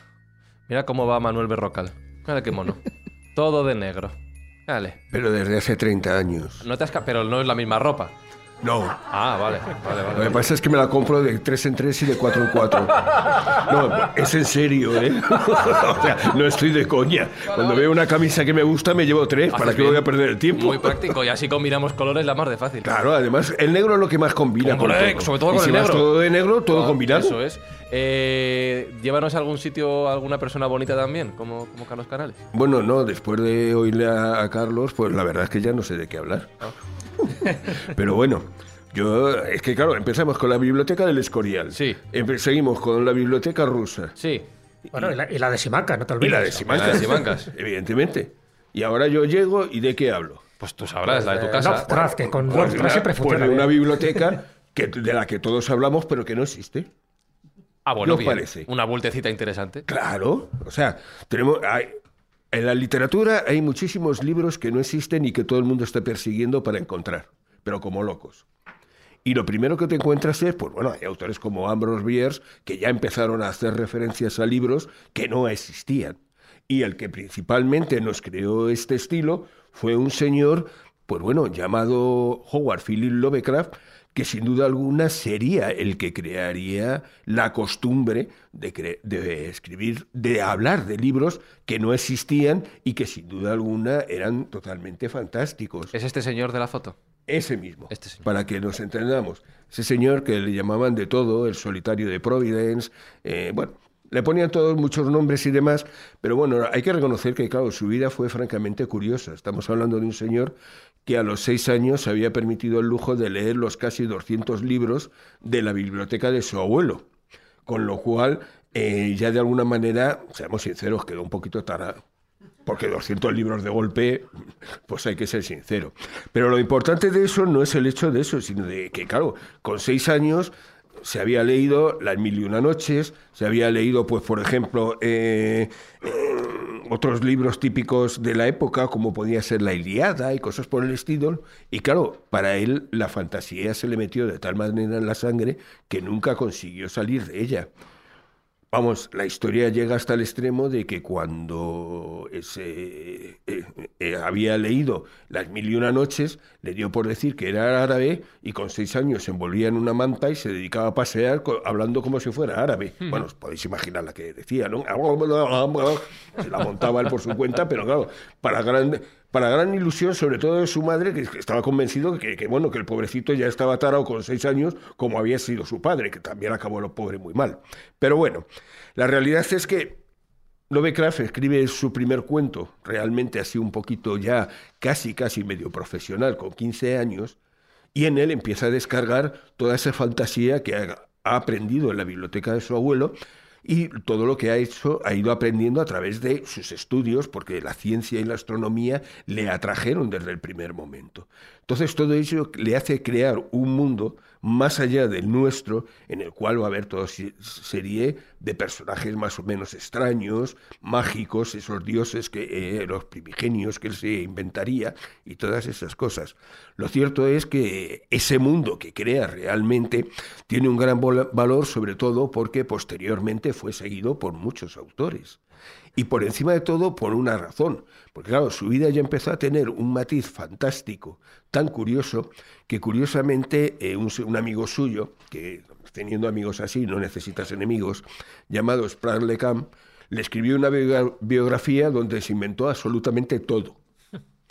Pero vamos, no respetó casi ni la fecha de nacimiento. Entonces este señor, claro, empezó a colocarle toda una serie de apelativos. Era misógino. Bueno, yo no sé lo que entendería este hombre por misógino, pero lo que sí tengo muy claro es que era este señor, vamos, se le conoce directamente que Winifred Jackson fue amante de él durante un montón de años y luego se casaría con Sonia Green. Y aparte, hay referencia a toda una serie de las seguidoras del círculo de Lovecraft que siempre tuvieron sus roces más o menos con el señor Lovecraft. O sea, que eso de, mis, de misógeno mm, yo lo tengo un poquito raro. Pero bueno, otra de las cosas que este hombre le aplicó directamente que era un solitario y que no le sa- gustaba salir de Providence. Menos mal que no le gustaba salir. Se recorrió medi- eh, casi todo Estados Unidos visitando a sus amigos del círculo de Lovecraft y si no viajó más era porque, eso sí es cierto, tenía un pequeño problema económico, no era capaz de controlarse. Porque claro, su historia está llena de, de, bueno, de supuestos casos, o no tan supuestos, como el que le hizo Harry Houdini, este señor, el gran escapista. Harry Houdini, en un momento determinado, le, le pide que tiene que escribir un cuento que es dentro de la pirámide, que se publicaría en la revista War Tales y claro, llega el señor Houdini directamente, lo publica con su nombre y encima luego no le paga. O sea, que Lovecraft hace de negro literario. No, no, no, él, fue un gran negro literario. Hay muchos autores. Un escritor muchos- fantasma que se llama. Claro, claro, muchos. Bueno, eh, lo de Harry Houdini fue lo más escandaloso, porque eh, se habla de que hay tres cuentos de Harry Houdini que supuestamente los escribió Lovecraft, lo que pasa es que dos de ellos no se ha sabido encontrar claramente cuáles son, pero evidentemente, eh, pero bueno, era el problema de Lovecraft, o sea, le encargaba uno, no le pagaba y el pobre encima hacía el segundo. Bueno, es el mismo, claro, hay que ser sincero, pero bueno. Pero la realidad es como lo que íbamos a hablar era de su biblioteca, esa biblioteca que crea él directamente en, en una ciudad que no existe, llamada Arkham, y que eh, con una universidad que no existe, llamada Miskatonic, aunque Miskatonic. os puedo decir que conozco a alguno que ha ido a Estados Unidos a buscarla. Evidentemente un poquito, no la he encontrado, curiosamente, no sé, a lo mejor es porque no... había algo que, no fa- que le fallaba, ¿no?, de la documentación. pero bueno. Es- no solo una biblioteca, es una universidad, es un río. Claro, efectivamente. Y la biblioteca estaba dentro de la universidad y la universidad se supone que estaba al lado del río. Y sobre todo hay un libro que él se inventa, que se inventa totalmente, que además manda una carta diciendo, señores, que me lo he inventado y que es el Necronomicon. Ah, y ah, que, y ahora que- vamos con él. Y que, bueno, vale. Ahora vamos con él porque, bueno, Estás vamos a ver. destripando la sorpresa. Se- se- eh, el señor directamente, pues claro, se inventa toda una serie de libros. El primero es el- los manuscritos eh, eh, Narcóticos. narcóticos. Bueno, perdonadme, pero es que mi pronunciación de, de- de- de ocultismo es muy mala. Eh, los segundos serían los siete libros críticos de Hassan, eh, evidentemente, y claro, el que decía Hombre, pero hay otro mejor. De ver mis misterios de Bon No, Jones. eh, no, pero ese era de otro. Pero bueno, ahora llegamos al también, no te preocupes. El Necronomicon, sin duda alguna, el gran libro que él se inventa y que en un momento determinado le dedica a ese dios que él medio, medio crea, llamado Tuglu, y que sin duda alguna eh, tiene la característica de que, bueno, mm, bueno Tuglu, eh, Estulu, Cthulhu, cada uno le llama como le viene en gana, pero en realidad hay que tener en cuenta que cuando habla de Cthulhu o de Cthulhu, que es como deberíamos hablar, estamos hablando de su gato. Sí, porque es que eh, Lovecraft cuando era pequeño tuvo un gato y le llamaba Cthulhu. Y ese sería luego posteriormente el gran dios que todo el mundo está buscando a ver de dónde rollos ha venido. Y la gracia no es eso solo, sino el hecho de que, claro, evidentemente vais a tener además que eh, ese libro estaba escrito por el árabe loco eh, Abdul al-Zared, que en realidad Abdul al-Zared era ese niño que se vestía con la manta y se dedicaba a pasear, él se llamaba a sí mismo Abdul al-Zared. Pero claro, la gracia de al-Abdul al-Zared es que al-Zared suena igual que eh, al-Masred, que significa que se lo ha leído todo. O sea que su sentido del humor es algo que encima pega totalmente en contra de esa imagen que nos quiso vender Lovecraft. Digo, es, es Pran en el sentido de que era un solitario, un inadaptado, que no se relacionaba con nadie, pues menos mal. O sea, es que el muchacho no acertó ni una, hay que ser sincero. Pero bueno, estamos claros que ese inicio directamente de crear libros fantásticos tiene una característica y es que su propio grupo, porque claro, su obra, él desde el primer momento la deja abierta para que la continúe quien la quiera, tiene la característica que va a crear toda una serie de libros. Pues, por ejemplo, el de Berry Mysteries, como tú decías, que es de Louis Dempram. Eh, vas a tener el libro de Yvonne, de Clara Stone Smith, eh, Ungus eh, Prechuchen, Culte de Frederick Junsen. Eh, vais a tener eh, que es el de Robert Howard, perdonadme la, pero la pronunciación, yo es que últimamente, el, el último en, eh, pues bueno, curso en, en Hogwarts mm, me echaron directamente. Y entonces, pues bueno, luego tenéis, pues eso, el, el, el Cultes de Uldes de, de Conte que de dejaba, Quinte, ¿eh? que, era, que en realidad es el Conte de que- que te no creemos, era nada más Manuel, que que creemos. Bloch. O sea, que No lo llamabas eh, Robert Bloch, eh, o sea, Lovecraft llamaba a Albus Derlis el Conte. Y entonces, pues Robert Bloch, con todo el cachondeo, le puso que era el referente, eh, era el libro. O sea, que estás hablando que en un momento determinado, pues eso, y así hay eh, hasta un montón de libros más, porque si no nos tenemos aquí todo el rato diciendo nombres raros y yo liándome. A mí, a mí me, está, decir. me está gustando, tengo que decirlo. Pero ¿eh? bueno, Le ha faltado el condemor. falta, falta, falta.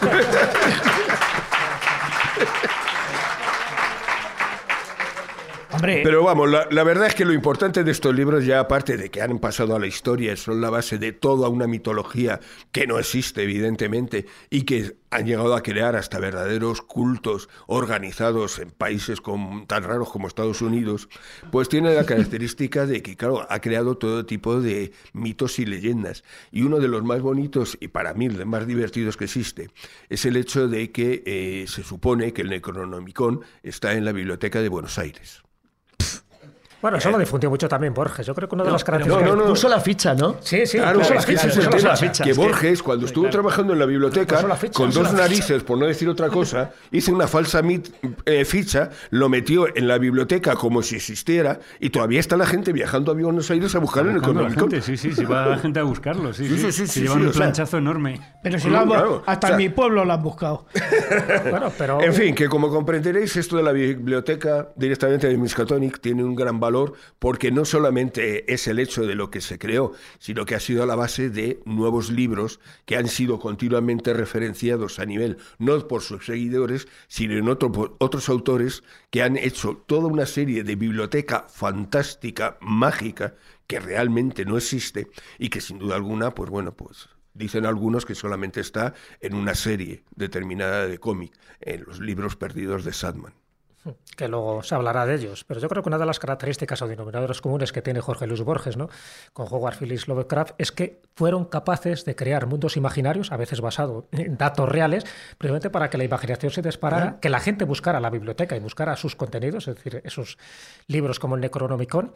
Y, y lo interesante es que se que creaban toda una genealogía, es decir, creaban datos para que te hiciera dudar. Claro, es Cuando que tú lees la biografía de, eh, de- del autor del Necronomicon, te dice cuándo nace, cómo era su infancia, cómo consigue acceder a ese conocimiento prohibido. Claro, pero estás hablando de que él aprende de una Iliada, Claro. un mundo Claro, mágico sabía, completamente, sabía. en el cual pues se vieron todas las referencias de todos los héroes, de cuando nacen, de no sé qué, toda esa eh, relación, pues es la que de alguna manera él aprende de pequeño y luego revierte en sus libros y en sus cuentos. Casi lo vomita, se podría decir. Pero hay un paralelo muy curioso entre, entre él y Howard, el creador de Gusanos en la Tierra o Conan. Sí, que sí. son muy parecidos. Los dos son No, tíos- pero bueno, es que los dos, o sea, Hogwarts pertenecía al grupo Claro, directamente de Lovecraft. Es que es- Y Hogwarts, eh, de alguna manera, muchos de los cuentos de Hogwarts eh, fueron, eh, de alguna manera, eh, no reescritos, sino corregidos por Lovecraft.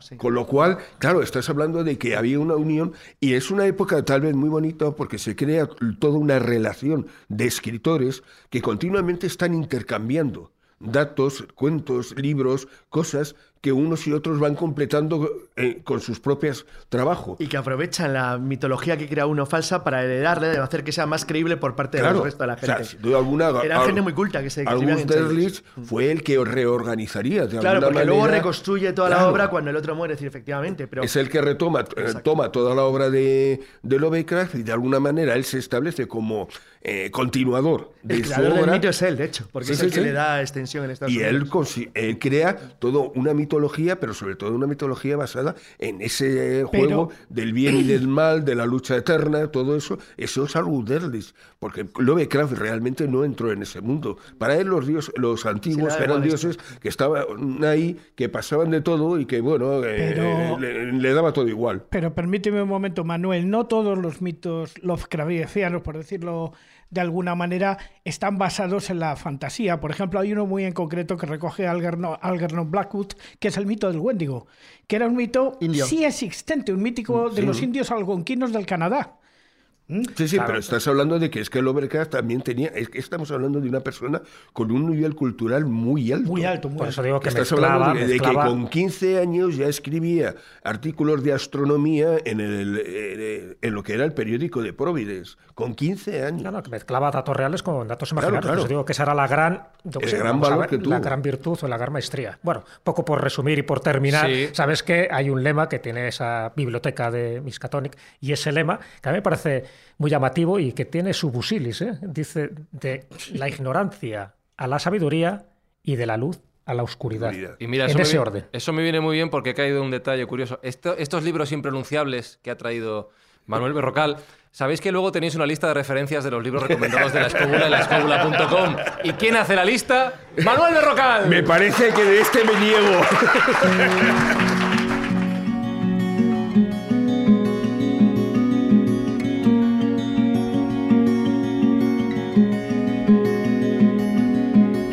Os hablo ahora desde casa, escobuleros, para contaros una cosita. Ya sabéis que hay compañeros que no se pudieron acercar a esta edición en vivo de la Escóbula de la Brújula en la Biblioteca Regional Joaquín Leguina por diversos motivos, pero aún así algunos de ellos irán apareciendo también en este especial. Una de las personas que no pudieron acercarse presencialmente por razones obvias, porque vive en Vancouver, Canadá, fue Pepa Yausas, pero no se quiso perder esta cita enviándonos un audio y un vídeo desde allí, desde la costa oeste canadiense. Precisamente nos habla de algo, de una biblioteca, por llamarlo así, particular, muy tradicional y muy típica de allí, que podemos encontrar en esta zona de la costa oeste canadiense. Este vídeo, por cierto, de lo que vais a escuchar a continuación, lo podréis también ver en las redes sociales de la Escóbula de la Brújula, en facebook.com barra la Escóbula de la Brújula y en Twitter arroba escobuleros. Nada más, os dejo con Pepa Yausas, nos marchamos a Vancouver. Bienvenidos a la biblioteca, la librería de los indígenas de la costa noroeste de América, del continente americano, que es donde estamos. Lo primero que tengo que deciros es que la palabra totem ya no es políticamente correcta, lo veréis. Totem es una degeneración que hicieron los que hacen los angloparlantes, los ingleses que llegaron aquí de una palabra origen que ellos no eran capaces de, de pronunciar correctamente y que yo no os voy a decir porque tampoco soy capaz de pronunciarla correctamente, evidentemente. Esto es un bowl para conmemorar la muerte de una de las últimas supervivientes de un clan de la nación Squamish. Como veréis, los Celebration Bowls son de, de muchos tipos, de muchas formas, de muchos estilos. Cuando uno conoce los diferentes estilos, que para nosotros aquí, por ejemplo, lo más evidente es pues que los hay que simplemente son la talla de la madera y los hay que están en colores. Pero dentro de eso también veis que, por ejemplo, algunos pues tienen menos colores, otros tienen más colores, diferentes alturas, diferentes estilos. Bueno, pues cada uno de estos estilos identifica a la población aborigen a la que pertenece. En Canadá existen 634 tribus aborígenes diferentes a fecha de hoy, registradas, conocidas, con poblaciones que, que viven pero todos los Celebration Poles son producto exclusivamente de seis, únicamente de seis poblaciones, que se mueven exclusivamente aquí, en la costa noroeste. Es decir, que cada vez que veáis una cosa de estas, que sepáis que estáis viendo el trabajo de una tribu del noroeste de América. Hay básicamente seis tipos fundamentales de Celebration Poles que son para dar la bienvenida, que indican la entrada, la llegada a un sitio. También los hay que se hacen para asustar al extranjero, para decirte que por ahí no debes pasar. Hay algunos que están hechos para celebrar grandes eventos como nosotros levantamos arcos de triunfo, por ejemplo, y en las paredes del arco de triunfo, pues eh, esculpimos cuáles son los eventos de, más importantes de la batalla a la que el arco de triunfo hace referencia. Hay algunos de ellos que conmemoran algún evento, pero de un clan específicamente. Y los hay memorials que se hacen en recuerdo de alguna persona. Nosotros, por ejemplo, levantamos estatuas de los gobernantes o de personas que por algún motivo han sido importantes para la comunidad. Bueno, pues ellos levantan celebration poles para eso. Y luego hay algunos muy especiales, como este que vemos aquí, que es un pole funerario, pero es un pole funerario muy muy especial. Veis que en la parte de arriba tiene, mm, bueno, es el frontal de una caja. En el pole original lo que hay es una caja que guarda los restos de un jefe, del jefe del clan, que es un jefe muy importante y por eso se han conservado sus restos así es un pole funerario muy, muy original dentro de los poles funerarios. Los poles funerarios, en, muchos casos, lo que equivaldría un poco a nuestras lápidas, si queréis eh, imaginarlo así, no tienen nada. Es decir, es básicamente el palo y en la parte de arriba se coloca el tótem de la persona a la que se está identificando, a la que está honrando el pero algunos, como estos, se hacen para honrar a personas que han sido muy, muy importantes y muy prestigiosas. Y en la parte de arriba se colocan los restos. Puedo contaros que se leen de abajo a arriba. Es decir, que la figura más importante es la que está en la parte de abajo que es la que sostiene el peso y desde donde se empieza a contar la historia que se narra. Porque en muchos de ellos también se narran historias que pueden ser historias reales, eventos de la tribu en cuestión, o mitos y leyendas que para ellos son universales y que cuentan pues desde la formación del mundo a, muchísimas, muchísimas leyendas que tienen y que se explican en algunos de estos juegos y se empiezan a leer desde abajo hacia arriba. Aunque en algunos de ellos veis, por ejemplo, en este aquí veis que se ve una figura humana. Bueno, no son figuras humanas. En los poles no hay figuras humanas. Son representaciones de seres sobrenaturales. Todas las imágenes que veis son simbólicas, tienen un contenido simbólico y es muy importante cómo se relacionan entre ellas. Es decir, que no sirve de nada decir, aquí hay un lobo, el lobo significa esto o aquello, podríamos decir. Hay un águila que significa el reino del aire. No funciona así, porque los elementos se suman a los otros elementos y hay que leerlos en su conjunto. Así que como veréis, no es tan fácil saber leer estos libros. Podemos admirar su belleza, pero tenemos que darnos cuenta de nuestra perfecta ignorancia. Aquí somos completamente profanos en la materia y no sabemos leer, no sabemos leer nada de lo que hay. Para ellos son libros abiertos y no me digáis que no son bonitos. Una cosa muy muy interesante es ver cómo se levantan los poles. Os lo voy a enseñar en imágenes. A mí me recuerda muchísimo, yo cuando lo vi la primera vez pensé en la Semana Santa de España. Y me vais a decir inmediatamente si a vosotros os parece que hay algún motivo para recordarla o no. El levantamiento de un pool es, una, es un evento social muy, muy importante, lleno de tradiciones, es un evento sagrado, es un evento espiritual, es un evento a veces también político. Va todo el mundo, en algunos casos va, se, puede ir, es decir, es un evento abierto, podemos ir a verlo, pero como veréis, la gente que transporta el pool, que es un momento muy importante, esos sí que son todos indígenas. No hay límite de edad, no hay límite de condición, no hay límite de sexo, no hay ningún tipo de límite. Es una cosa que hace todo el grupo en comunidad, en comunidad. Y no me digáis que no es bonito. Es una celebración por todo lo alto. Y bueno, desde aquí pues quiero aprovechar pues para desearos que paséis unas maravillosas fiestas y tengáis una estupendísima entrada de año. Crucemos los dedos, empe- esperemos que el 23, el 22, ya estoy saltando años, que el 22 sea un poco mejor de lo que ha sido el 21 y el 20, ¿por qué no? Y, y un beso enorme que os mando desde este maravilloso espectáculo. Os voy a dejar con unas imágenes de cómo los eh, indígenas en estas 364 tribus que os digo, cada uno de ellos, no todos, pero muchos de ellos tienen un museo propio cultural donde todos estamos invitados. Y os voy a dejar imágenes de cómo te reciben cada vez que vas a uno de estos museos. Y con estas imágenes y con esta maravillosa música quiero desearos a todos lo mejor de lo mejor, no solo para estas fiestas, sino para este año que comienza. Un beso enorme y hasta muy pronto.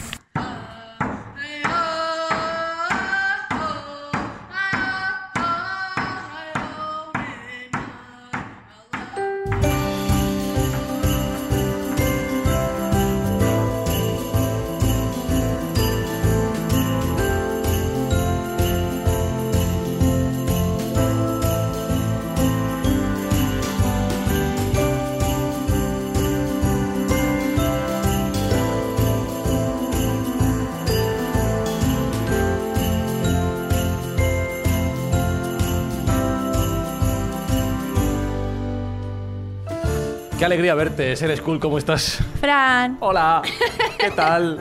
me he súper esforzado. Sí, te has preparado. Tengo que decir que, claro, eh, recuerdo, recuerdo el día en que Ser School intervino por primera vez en la escóbula de la brújula Sí, sí. y vino con 27 folios. Sí, pero 27, literal, no, le- 40. Pues 40. De verdad, eh, lo juro, con 40 folios. Luego consultó dos. Quiero Sí. decir, empezó a hablar, empezó a hablar y le cogió el gustillo. Y aquí estamos. ¿Has visto? ¿Eh? Fíjate. Eh, no tengo ni idea de. Yo tampoco. Ah. Me gusta, llévame al caos. Me gustaría deciros que sé de lo que voy a hablar, pero no. Eh, no pasa nada. ¿Cómo estáis? ¿Cómo vais? ¿Está todo bien? ¿Lo estáis pasando bien? ¿Cómo están ustedes y toda esa mierda? ¿Estáis todo bien? pues, pues va a ir todo mal. Porque ahora mismo estaba todo muy bien, todo muy arriba, y ahora vamos a ir muy abajo. Me gustaría también decir que es broma, pero no. Esto está ocurriendo. eh, vais a ver descarrilar ahora mismo un tren que flipas.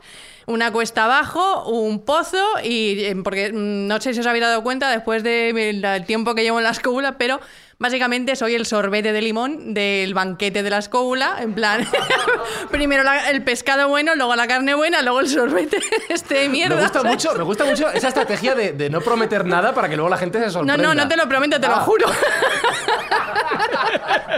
Me voy a poner, como viene siendo habitual, Se está sacando solo el lo he hecho una para- vez ¿Qué- antes, qué ¿sabes? está- Pero como viene siendo ¿Qué habitual, estás poniendo? ¿El me voy, a cronómetro? poner, me voy a poner el cronómetro. ¿Pero qué me estás contando, Mari Te lo, Carmen? te lo juro, Ah, Amparo. Es que me engorilo, me engorilo muchísimo. Vale.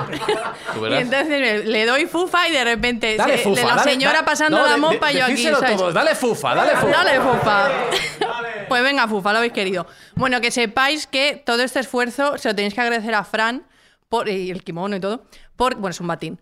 Porque eh, la, la vez que vine aquí en directo, yo dije, pero que hay gente respetable, de público incluso, de vosotros. Y entonces me dijo, no, tú habla. Y yo, pero que es que voy a hablar. o sea, no estáis, estáis teniendo en cuenta. Y entonces no entendiste nada, Fran, No, de lo que no, yo y- estaba y- y, contando. sigo, y sigo intentando entenderlo. Claro, pero porque, a ver, es que me dijeron, tú habla de Hildegard y del lúpulo. Y yo hablé.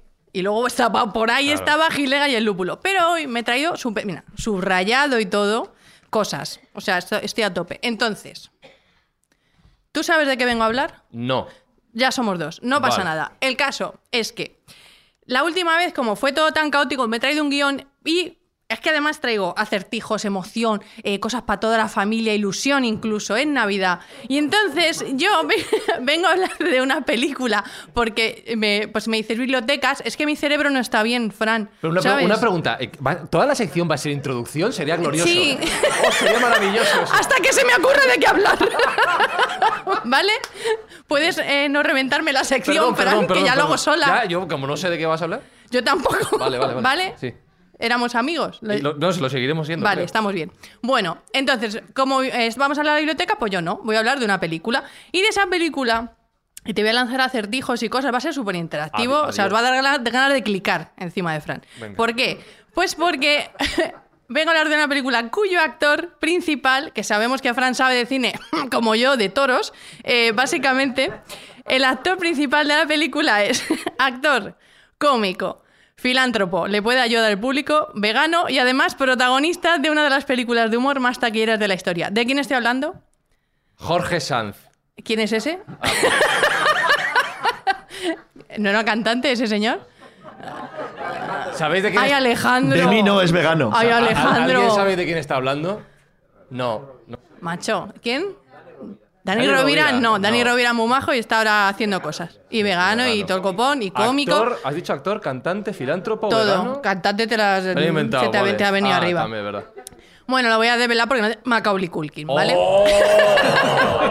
Es que no caéis, no caéis en lo que estáis. ¡Qué basura de persona! Mira, masón tenías que ser, lo tengo que decir. Bueno, el caso. el caso es que este señor tan majo, que es eh, mi amor platónico de pequeña, de mayor sería rarísimo, ¿sabes? Eh, pues eh, es, o sea, es que es un amor, de verdad lo digo. Tiene una de las mejores películas que he traído aquí a recomendar a la gente, mm, a las personas que tengáis hijos, perros y cosas que les queráis poner en la tele. Pues esta película, que no sé en qué plataforma está, por favor, currad un poquito, que no tengo que hacer yo todo, ¿sabes? Pues es. eh, de este señor. ¿Y este señor por qué es importante en la vida? Me alegra autohacerme esta pregunta. Pues porque Macaulay Culkin hizo un peliculón que se llama Solo en casa. No sé si os suena. Sí, la he visto. Que si no lo habéis visto, eh, os prohíbo celebrar la Navidad porque es lo más grande que le ha dado la industria cinematográfica a las personas como yo. Y entonces, es tan fiera este niño que este niño que todo el mundo, oh, Macaulay Culkin, Macaulay Culkin", pues Macaulay Culkin te choja, o sea, se saca la cartera y tú lloras. Porque tiene panoja para tres vidas. ¿Y por qué? Porque, esto va de bibliotecas, ¿eh? O sea, no pedéis el foco. porque Macaulay Culkin... Nosotros te seguimos a ti. Ah. Tú nos Sí. llevas donde quieras. Tú- sí, sí, es introducción. Es que tiene súper sentido, pero si no lo explico bien nos vais a perder. Entonces, Macaulay Culkin se hizo solo en casa. Solo en casa el presupuesto era 18 millones de dólares. 18 millones, ¿vale? ¿Sabéis cuánto sacó de pasta eh, la película de Solo en casa? Me alegra que me hagáis esa pregunta también. Y lo voy a decir, eh, tipo... mm, 476.684.675 dólares. O sea, para comprarse dos 12.000 escóbulas. pesetas. Tal cual. ¿Y qué hizo con ese dinero? Pues hacer lo que le salía de la figa. Porque dijo, tú me has visto la de pasta que doy, voy a hacer lo que quiera. Y entonces, ¿qué pasó? Que le dijo el padre. El padre era un mamón. Y entonces se llevaban súper mal entre ellos y discutían. Pero Macaulay dijo que quería hacer una película súper chuli que le hacía ilusión. ¿Y cuál es esa película que le hace ilusión? Fran, ¿me sigues? Solo en casa dos. No. Ah, Pero que el programa va de bibliotecas, ¿te quieres centrar? pues sí, que Francisco? a mí me- no me preguntes porque sabes que voy a fallar. Joder, macho. Pues la película se llama The Page Master, que no es eh, en plan de Page Master, no. En español se llama El Guardián de las Palabras. Ah. ¿En, qué pla- hilado. ¿En qué plataforma está el Guardián de las Palabras? La y yo qué sé, buscarlo, busca. porque no me ha dado tiempo a preparar nada, estoy muy nerviosa. Total. El Guardián de las Palabras es una película que os voy a destripar a lo loco, además, o sea... ¿Alerta spoiler? No, no, esto es un spoiler, llamadme spoiler, ¿vale? O sea, luego voy a hacer un guarana, pero de momento eh, os coméis el spoiler, ¿vale? Entonces, Macaulay Culkin es un niño que se llama Richard Tyler. Que Richard Tyler es lo que en los 90 llamábamos un niño rata, ahora no se puede decir porque la gente dice, tío, no llamamos niño rata. Pero era el típico niño que se iba al recreo y es que su madre, en vez de darle el pecho, le daba la espalda, o sea, era todo mal. O sea, nadie le hablaba, era un niño enratonado, nadie le llamaba al telefonillo, si le llamaban no bajaba, eh, tal. Que ese niño que se llama Richard Tyler, pues eh, estaba muy agobiado, porque los niños se agobian. Es que flipas, es que los niños se agobian. Pero si eres un niño agobiado, flipas. Y este niño que era súper agobiado, su padre estaba ya. eh, hablaba con la madre, esto es de la película, ¿eh? Y entonces le dice a la madre. Este niño, este niño no sé si ya eh, venderlo o pasarle el trapo, porque es que no hace nada. Y la madre, pues chico, vamos a hacerle una casa en el árbol, hablando de bibliotecas, vamos a hacerle una casa en el árbol. Y entonces, ahí que el niño se entretenga y si se muere, pues que se muera en terreno nuestro ya, pues ahí se queda. Hacemos el hoyo y no pasa nada, porque eso era muy de antes, porque los 90 no son como ahora, que eso espero que se lo estoy contando a vuestros hijos, que los 90 eran duritos. Ahí se bebía de, se chupaba del grifo en el recreo. ¿Y ahora qué? Ahora todo, ¡uy, me ha chupado! ¿sabes? Eh, Ponías el dedo así en el bocata para que no te comiera la mitad el del tu. Estas cosas se hacían y ahora no se hace. Y antes tú te morías en tu patio y te enterraban en el patio y ya está. Total, que el padre, por ahorrarse el camino, dijo: Pues me hago una casa en el árbol para el niño. Y la, y la mujer, secretamente, no miro a ninguna mujer, dijo: Sí, sí, vete a hacer una casa al árbol. Urgente, rollo, que te pires. Entonces el padre le manda al niño, otro encargo muy de los 90, a que compre clavos solo con nueve años la criatura rubio, o sea, víctima total de cualquier buitre, vete a comprar clavos para tu casa del árbol, que es como, vete a hacer tu ataúd. Entonces, Macaulay Culkin, que aquí se llama Richard, es que tiene súper... sen- Vais a flipar, que- porque de verdad tiene sentido. Entonces, Macaulay... ¿Tú cómo vas, Fran? Yo te, te voy siguiendo, creo. Vale. Pues Richard, que es el niño, llega y dice, me voy a por clavo, voy a por clavo, con esa voz de niño agobiado, porque encima se va por clavo, me lo voy a comer, me voy a hacer daño. Y el otro, que te vayas a por clavos. Pero, plot twist total, o sea, esto es muy loco, eh, el niño... eh, Por alguna extraña razón empieza a llover y como debe ser un guerrero de la basura y te llueves y desapareces, pues dice, llueve muchísimo, me meto en un lado porque los niños de, antes pues se metían en lados. Y entonces se mete en una biblioteca y cuando se mete en la biblioteca hay un señor raruno que en los 90 no era, o sea, tú veías un adulto raruno y no corrías. Ahora dicen, hasta luego, Mari Carmen. Pero ese niño solo, de nueve años, in the night, lloviendo a saco y a casco porro con un señor que tenía, o sea, que es que además tenía los dientes impares, hay que decirlo, pues él se...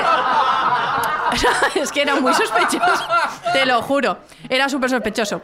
Y entonces, y tenía un nombre raro de estos que solo tiene una, una vocal que yo nunca los entiendo. Vosotros entendéis los nombres que son...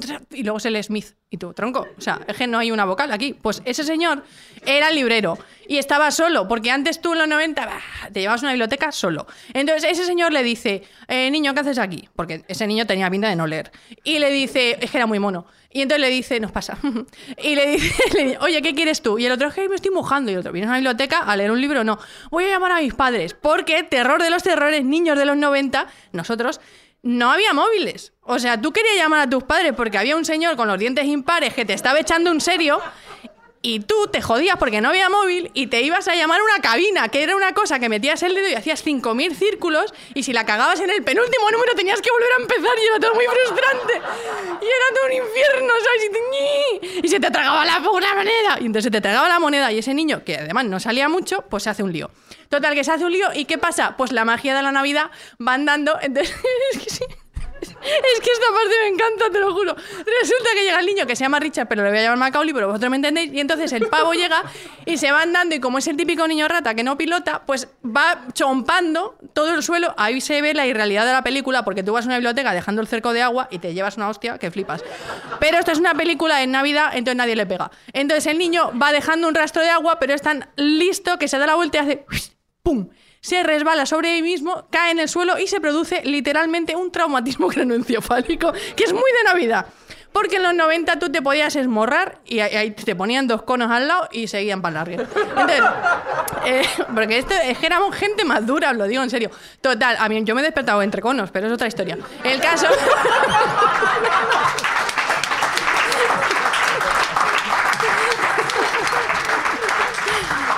Bueno, me lo contó una amiga, en verdad, ¿sabes? Pero bueno, dejamos al niño con los conos ahí puestos. El bibliotecario, tú me dirás, porque a ti, o sea, solo hay un niño. O sea, es que tenías un trabajo, eh, McCliffy, o como te llamas, ¿cómo se llama? Matt Dewey, ¿sabes? Un trabajo. Entonces el otro deja al niño ahí, Penélope, ¿sabes? Y, el- y se pone a hacer sus fichas de cosas. ¿Y qué pasa? Y aquí empieza la magia y la Navidad. Pues que el niño, después de esmorrarse buscando un teléfono de circulito de los que nunca va a ocurrir, eh, o sea, está ahí pues, echándole un serio al techo, en plan, "Ah, Sara", y entonces sucede algo súper bonito que es que la película, súper spoilio todo, la película pasa de ser de, de personas de carne y hueso que se mueren a dibujos animados. ¿Por qué? Porque puede, porque es Macaulay Culkin, porque cobro más que tú. Ah, Que no me apetece hacer las escenas, que la mitad de la película dibujos. Entonces, la mitad de la película que son dibujos empieza en una bóveda súper chunga que se empieza a derretir, o sea, todo rollo Losing the Sky with Diamonds, o sea, aquí alguien no va bien y es el niño que está en boca abajo ahí, ¿sabes? En plan pidiendo la hora. Y entonces el chico este, que se llama Richard, pero que es Macaulay, que es rubio y nadie confía en él, me suele poder sonar, pues resulta que se pone a fliparlo y entonces hay una especie de absurda aventura por la cual Richard, eh, pues, eh, es un pobrecito dibujado que tiene que salir de ese mundo dibujado porque mm, si yo era normal. Entonces se le pegan tres libros y esos tres libros son la fantasía, eh, la aventura y el terror, que el terror tiene chepa. Y dices, pero ¿por qué necesidad había de poner un libro con chepa dibujado? O sea, es todo muy atroz. Y entonces, ¿qué pasa? Que tiene que correr a alegres aventuras porque el niño quiere salir y aquí empieza otra de las cosas súper bonitas que ahora no se podrían hacer, que los libros extorsionan al niño, ¿sabes? Que, es que- que me parece ya la última frontera del bullying, tío, que te está, te está haciendo bullying un libro de dibujitos, ¿sabes? Es que, ¿qué está pasando? ¿Por qué? Porque el terror se pone chungo y le dice, si nos sacas a los tres de aquí de la biblioteca, te ayudamos. ¿eh? Y, y- tú lo ves ahora y dices, pero en serio, y, y pues Richard dice, claro, claro, porque es un pringao, es pringao hasta soñando. O sea, es que ni en tus sueños ganas, tío, ¿sabes? Entonces, ¿qué pasa? Que está el pobrecito agobiado y dice, venga, sí a todo, todo al rojo. Y se van los tres libros, na, na, na, y le ayudan en sus aventuras. ¿Por qué? Porque él en verdad sigue encerrado en una biblioteca, pero esa biblioteca es un sin Dios, que es que es como el encender la luz en un after, y entonces. me la ha contado una amiga, y entonces. es que tengo muchas amigas y, y hacen cosas. Entonces. Estos chavales, bueno, chavales, libros maltrechos de mierda, y el chaval, que, en realidad no es el chaval, sino que es que está, va a morir, ¿sabes? Bueno, pues el niño, en Navidad no muere. Entonces el niño va con ellos y corre estúpidas aventuras, como por ejemplo ver a Jekyll y Hyde pintados, a Moby Dick, no sé qué, luego se mete en la barriga la ballena, luego que si el lavado no sé cuánto, bla, bla. Aparece Long John Silver con la española, que es una aceituna como ninguna, pero en este caso es una nave, y entonces se montan en la nave, escapan, hacen un Cristo que flipas y van pasando secciones. Entonces van pasando secciones, van pasando cosas y tú, eh, eh, ¿por qué no acaba esta mierda de película? Muy buena pregunta. Pues porque resulta que el modo final, el modo jefe, llega a un sitio que es como el rollo chungo de la biblioteca de Felipe II, de, por lo menos, y entonces se encuentra a el guardián de las palabras, que es el que da título al libro, y entonces el guardián de las palabras le dice, ¿tú qué haces aquí? Y el niño, he recorrido océanos de tiempo, bueno, tiene una cosa así, dice, y, sacarme, y los otros, vamos con él, vamos con él, o sea, lo- o sea, los tres libros extorsionadores con el niño, y entonces eh, él se enfrenta a un dragón, bueno, es que tenéis que verla. Total, que cuando llega al guardián de las palabras y el niño se cabrea y dice, Tú sabes, la, las he pasado putísima yo aquí. o sea, tú sabes lo que yo he pasado. Y el guardián de las palabras, uff, pues, pues lo que te queda, si la vida es una aventura, no sé qué, todas estas cosas. Y le dice entonces que es que en realidad lo que ha hecho es pasar por esas aventuras para ser mejor persona. Claro, el niño se enfada y dice, el niño, que me estoy muriendo entre la realidad. Entonces el niño que está con su traumatismo cronoencefálico y que a nadie le eche cuentas, o sea, porque no te creas que es que la siguiente escena es el Samur. No, la siguiente escena es el niño tirado todavía y muerto de frío. Y entonces lo que pasa al final es que el guardián de las palabras dice que era broma, Macaulay, despierta, tronco. Y entonces despierta y cuando se despierta los libros extorsionadores están a su lado, en plan, sácanos de la biblioteca. Pero ya son libros reales y es ultra creepy. Y entonces el, el, eh, Macaulay dice, madre mía, a ver cómo cuento esto en casa, claro.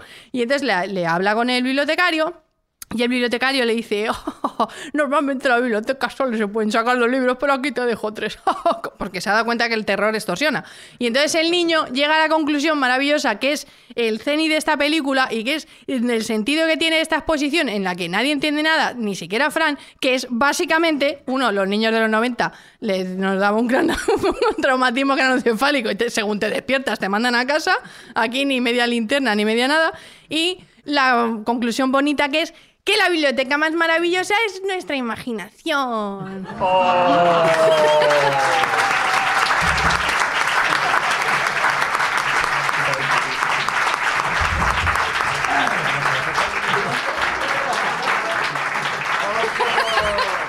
Y ya, Eh, a- a- ahora no, no quiero ver la peli ya, va a ser peor que lo que has contado. No hay. Que has enseñado una camiseta, pero no la hemos visto los compañeros de, de la mesa. A ver qué tiene. ¡Oh, Macaulay Culkin! Un aplauso para ser School, por favor.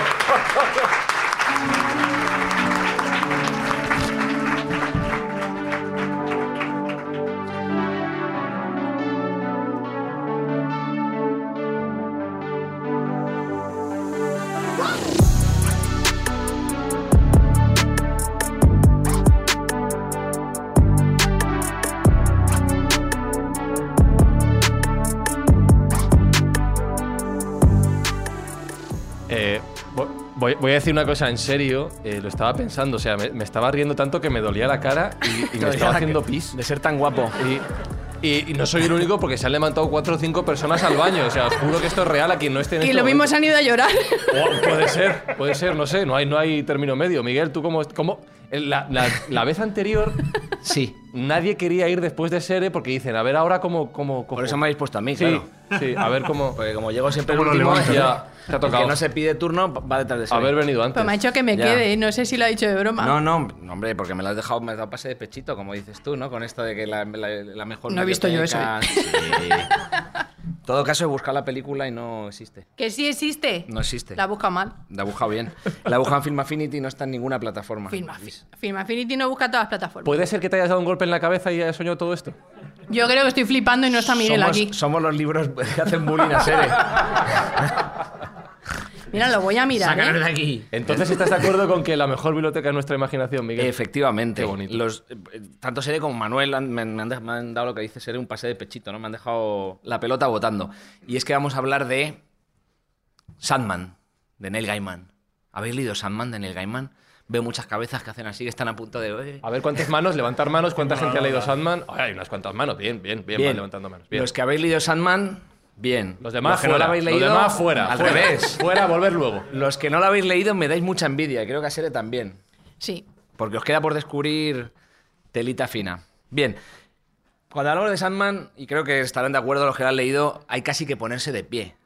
¿eh? Estamos hablando de uno de los universos de ficción más sólidos, más ricos y sobre todo más sutiles, más fines, más finos, perdón, de la segunda mitad del siglo XX. ¿eh? Y a lo mejor me quedo corto, Manuel, no sé cómo lo ves.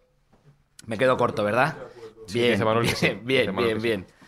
El cómic es un cómic muy largo, es un cómic que se publicó entre los años 80 y los 90, durante más de una década. Pues lo creó Neil Gaiman, fundamentalmente, apoyado con un grupo de gente muy interesante, entre ellos dibujantes estupendos, de los, de los que destaca Dave Gibbons. Dave Gibbons. ¿Y las portadas no te gustan?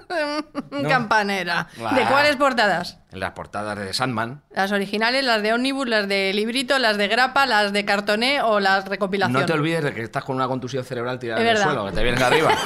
Bien. Bien. Entonces, em, el cómic, el cómic está tan, tan plagado de referencias, o sea, tiene tantos hilos extendiéndose a libros, música, historia, personajes de ficción y personajes mm, reales, que podríamos estar hablando, no sé cuántos, semanas, meses, escribir artículos, libros, de todo. Pero tenemos un ratito nada más, así que vamos al tomate. Eh, ¿Quieres Sandman? Pues es lo difícil de explicar. Sandman es el sueño. ¿eh? La historia de Sandman es la historia del sueño, que es uno de los eternos, de los grandes absolutos que compartimos todos los seres humanos, de todas las culturas y todos los tiempos, ¿verdad? Los demás son deseo, delirio, destino, destrucción, desesperación, muerte, que es la que menos apetece después de desesperación, que andan por ahí empatadas, y sueño. En inglés empiezan todos por D, ¿verdad? Es ese pequeño juego que hace. Entonces, Sandman es el sueño, la personificación del sueño, pero a la vez es también el gran amo del sueño, ¿no? El, el- señor del reino del sueño, que se opone al de la vigilia y a veces se entreteje con él ¿eh? y se mezcla y se confunde, como nos pasa a todos. Bien. Eh, Se- señalando a Sere. ¿Por qué? La gente, la gente no lo ve aquí. ¿Por qué, por qué hemos escogido este cómic? ¿Por qué, por qué he decidido hablar de Sandman? Porque en Sandman hay un personaje fundamental que es la biblioteca. ¿eh? Que es una cosa muy bonita para los que somos muy lectores y muy aficionados a la cultura, pensar en la biblioteca como un personaje. Todos los que tenemos una biblioteca en casa, y vuelvo a Manuel Berrocal, porque es un señor que tiene más biblioteca que casa, Sí. incluso más biblioteca que Manuel Berrocal, ¿verdad? Entiende lo que le quiero decir. O sea, es una presencia mm, casi viva, ¿verdad?, en nuestras existencias. Y esa biblioteca es una biblioteca muy especial, pero lo haremos un poquito después. La lleva un bibliotecario, como siempre, que se llama Lucien. Lucien es un personaje maravilloso, uno de los más importantes del mundo de Sandman, que es además un mundo muy especial, muy rico, ¿verdad? También. Eh, este Lucien era el primer, fue el primer cuervo del sueño. Ese cuervo que ayuda al sueño, ¿verdad? Que es su emisario, que va, que vuelve, le cuenta lo que pasa por fuera. ¿eh? Y cuando se retira, dice, yo ya no quiero ser más el cuervo del sueño, pide que le dejen quedarse en el mundo del sueño como bibliotecario, cuidando esa biblioteca maravillosa. Lucien es un personaje físicamente muy llamativo, ¿verdad? Muy delgaducho, eh, alto, con las orejas puntiagudas, tipo élfico, el pelo así de punta y vestido como un personaje de Dickens y unas gafitas así redondas. ¿eh? Y se pasa la vida manejando esos libros, sacando volúmenes, eh, guardando otros. A veces tiene que ir al mundo de la vigilia porque se le escapan algunos libros, porque los libros, como todos sabéis, están vivos. O incluso se los roban y tiene que traerlos otra vez. Cuando Sandman se va y se ausenta del mundo de los sueños, Lucien es el que se encarga de todo y es el, el que lleva la nave, es el contramaestre, ¿verdad?, del mundo de los sueños. Y esa biblioteca, y es a lo que vamos, es una biblioteca muy especial porque es la biblioteca en la que se guardan todos aquellos libros que alguien ha soñado alguna vez con escribir. ¿eh? Entonces, está plagado de guiños. De vez en cuando aparece Lucien en la biblioteca y se ven titulitos y hay cosas maravillosas. Por ejemplo, uno de los títulos es Bajo un sol amarillo, de Clark Kent. ¿no? Qué preciosidad. Ese, ese, homenaje a, a Superman, ¿verdad? O El viaje de Alicia detrás de la luna, por Lewis Carroll. O, por ejemplo, El camino perdido, de Tolkien, que ya quisiera yo leer, ¿verdad? O Moriarty, biografía no autorizada, de Arthur Conan Doyle. ¿eh? O El hombre que fue viernes, de Chesterton. ¿eh? O, por ejemplo, que es uno de mis favoritos, No se mueve, era broma, de Galileo. El último viaje de Lemuel Gulliver, de Jonathan Swift. El emperador sobre el mar, de Lewis. Tarzán en Marte, de Burroughs, ¿eh? mezclando ambas sagas. O una que también me encanta es The Great American Novel, que todos sueñan con escribir. ¿eh? Esa famosa gran novela americana que todos los escritores americanos quieren escribir. Y eh, me lo voy a comer. si el Dale, micrófono dale ahí, fufa, que está muy flaco. fufa. Vale. y luego hay uno que me encanta que es el romántico thriller de espionaje que solías pensar en el autobús que vendería mil millones y medio de copias que haría que no tendrías que volver a trabajar por cualquier persona. ¿Eh? Esas, esas vueltas depresivas del trabajo a casa. Si yo escribiera una mezcla de Ken Foley con Stephen King, no va a pasar. Están los sueños. Uno de los detalles bonitos de esta biblioteca es que cuando alguien escribe ese libro soñado. En la biblioteca de Lucien arde y desaparece. Ya no es un libro del sueño, ya es un libro real, ¿verdad? Y esto es una cosa, pues es un detalle que entronca, porque claro, aquí estamos hablando de Neil Gaiman, que no es un cualquiera, ¿eh? No es un señor que un día se puso allá, cogió un cuaderno y se puso a escribir. Ha leído mucho y ha experimentado mucho. Yo creo que es una persona iniciada, ¿verdad?, en ciertas tradiciones. ¿Y qué pasa con Neil Gaiman? Que a través de este cómic entronca con una manera muy clara de ver la vida, que no es la del materialismo actual. Vamos a plantearlo de otra manera. ¿Y si los libros existieran objetivamente? Si las historias nunca escritas existieran objetivamente y nos buscaran para ser contadas? ¿Y si Chesterton o Dickens o Lewis o Tolkien, y digo Tolkien porque vamos a hablar ahora de él, no fueran autores de libros, sino receptores especialmente finos ¿eh? de esas historias que existen objetivamente? Y no estamos hablando, esto no es una pregunta, una especulación tontorrona, es que estamos hablando de una tradición muy antigua, que viene de los albores de nuestra cultura. Ya los griegos se planteaban esto. El anima mundi, el alma del mundo, que es donde viven las historias, el terreno intermedio entre el espíritu y el cuerpo, el terreno de la imaginación. ¿Mm? ¿Cuántas veces, y hablamos por ejemplo de Sócrates, grandes autores, grandes filósofos, grandes pensadores, han hablado de ese daimón, de esa inspiración, de esa musa? ¿Eh? ¿Cómo empieza la Ilíada? Canta o musa la historia del peli de Aquiles. ¿Mm? ¿Y si resulta que los escritores fueran sintonizadores? Gente que se vacía para poder llenarse de lo que hay en otros planos existiendo ya. ¿Alguno de vosotros ha intentado escribir alguna vez y ha tenido esa sensación mágica, verdad? El primer verso se regala, ¿no? Lo regalan los dioses.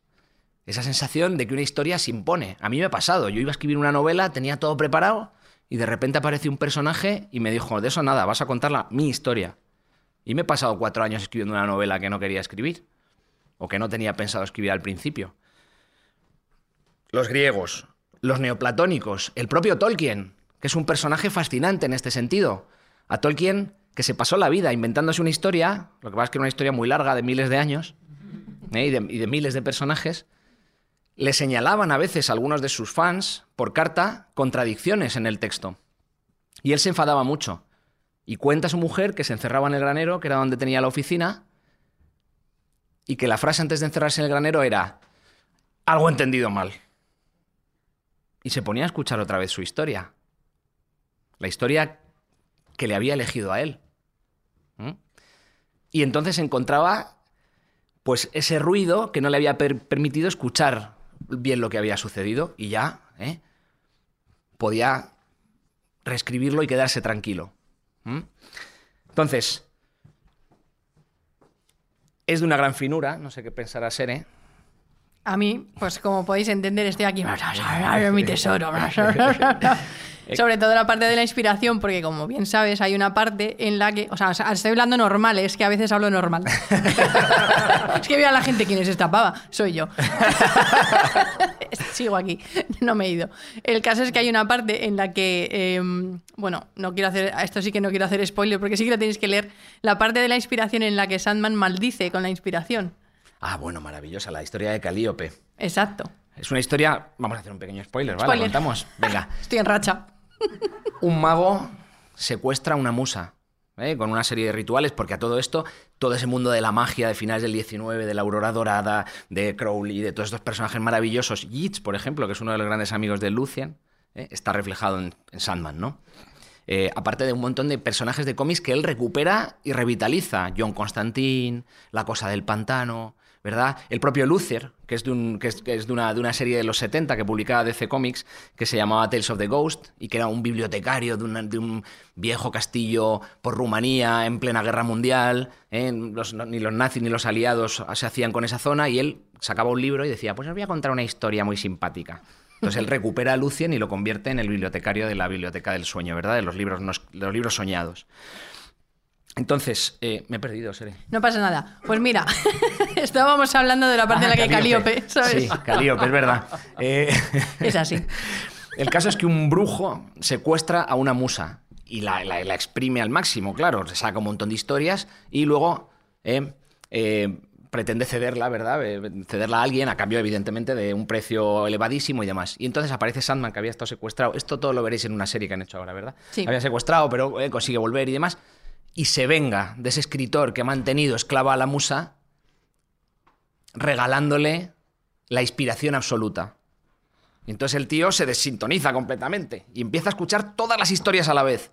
Y se vuelve tan loco que acaba escribiéndolas con su propia sangre, con el dedo sobre la pared, porque no tiene ni tiempo de coger un boli. ¿Eh? Entonces, desde luego, la, la- la- inspiración es una bendición, pero una historia a la vez, por favor. ¿eh? Porque claro, si no, la saturación, y por eso creo, hay a veces escritores que son muy prolíficos, que son grandes sintonizadores que a veces pierden un poquillo el pie, ¿verdad? En la piscina.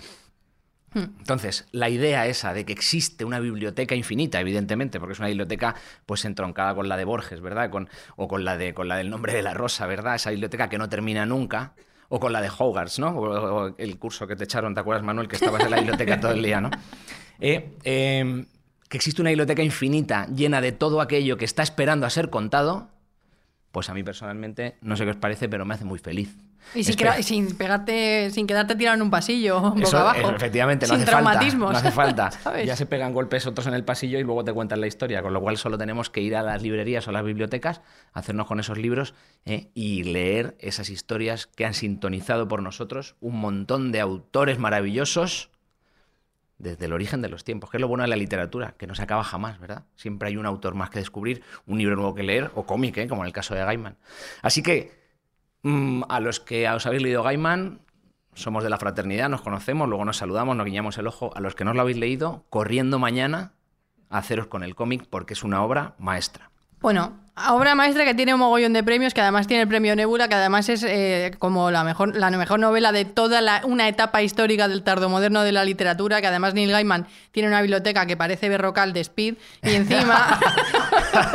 y además este hombre que tiene 750 millones de premios, eh, cuando dice, no, porque hice la cosa del pantano, no sé qué, es que Neil Gaiman, los calladitos son los peores, no digo nada, el caso es que por poner ejemplos. El caso es que es tan calladito que se va con todos los grandes magos del siglo XXI que está ahora mismo, porque por ejemplo Alan Moore, como todos sabemos, es un mago reconocido y es un mago muy activo y está entroncado con todo, pues lo que decíamos, la, don- la Golden Dawn, el Bim Pam Pum y el bocata de atún. Y entonces al final eso se lo lleva Gaiman a sus historias y todos los principios de conocimiento universal que, que- y bueno, toda la simbología que tiene de las tejedoras, las benévolas, la casa Las de mezclas de muñecas, mitologías. las mezcla de mitologías, el ámbito de los sueños, que no mira a nadie, Enrique, y tal.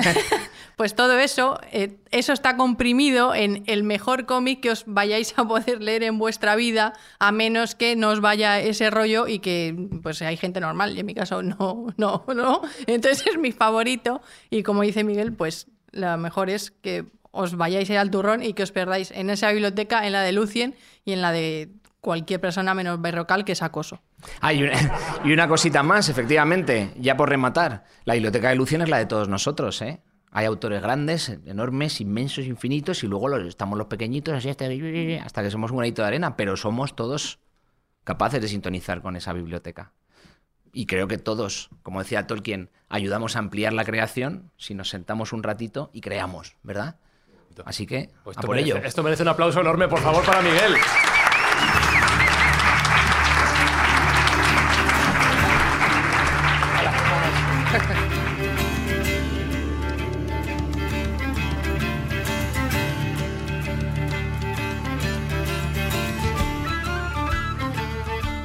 Vamos a dejar aquí el programa de esta semana y os voy a contar por qué.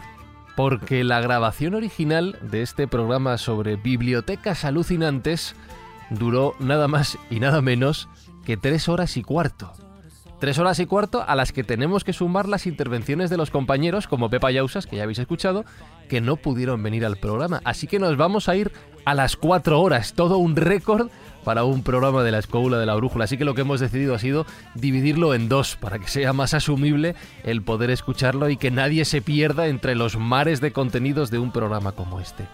Así que si os parece, escobuleros, nos volvemos a escuchar en siete días aquí, en la Escóbula de la Brújula, con todavía más bibliotecas alucinantes. Besos, abrazos de Fran y Zuzquiza en nombre de todo el equipo, de todos los compañeros, y nos escuchamos de nuevo la semana que viene. ¡Chao!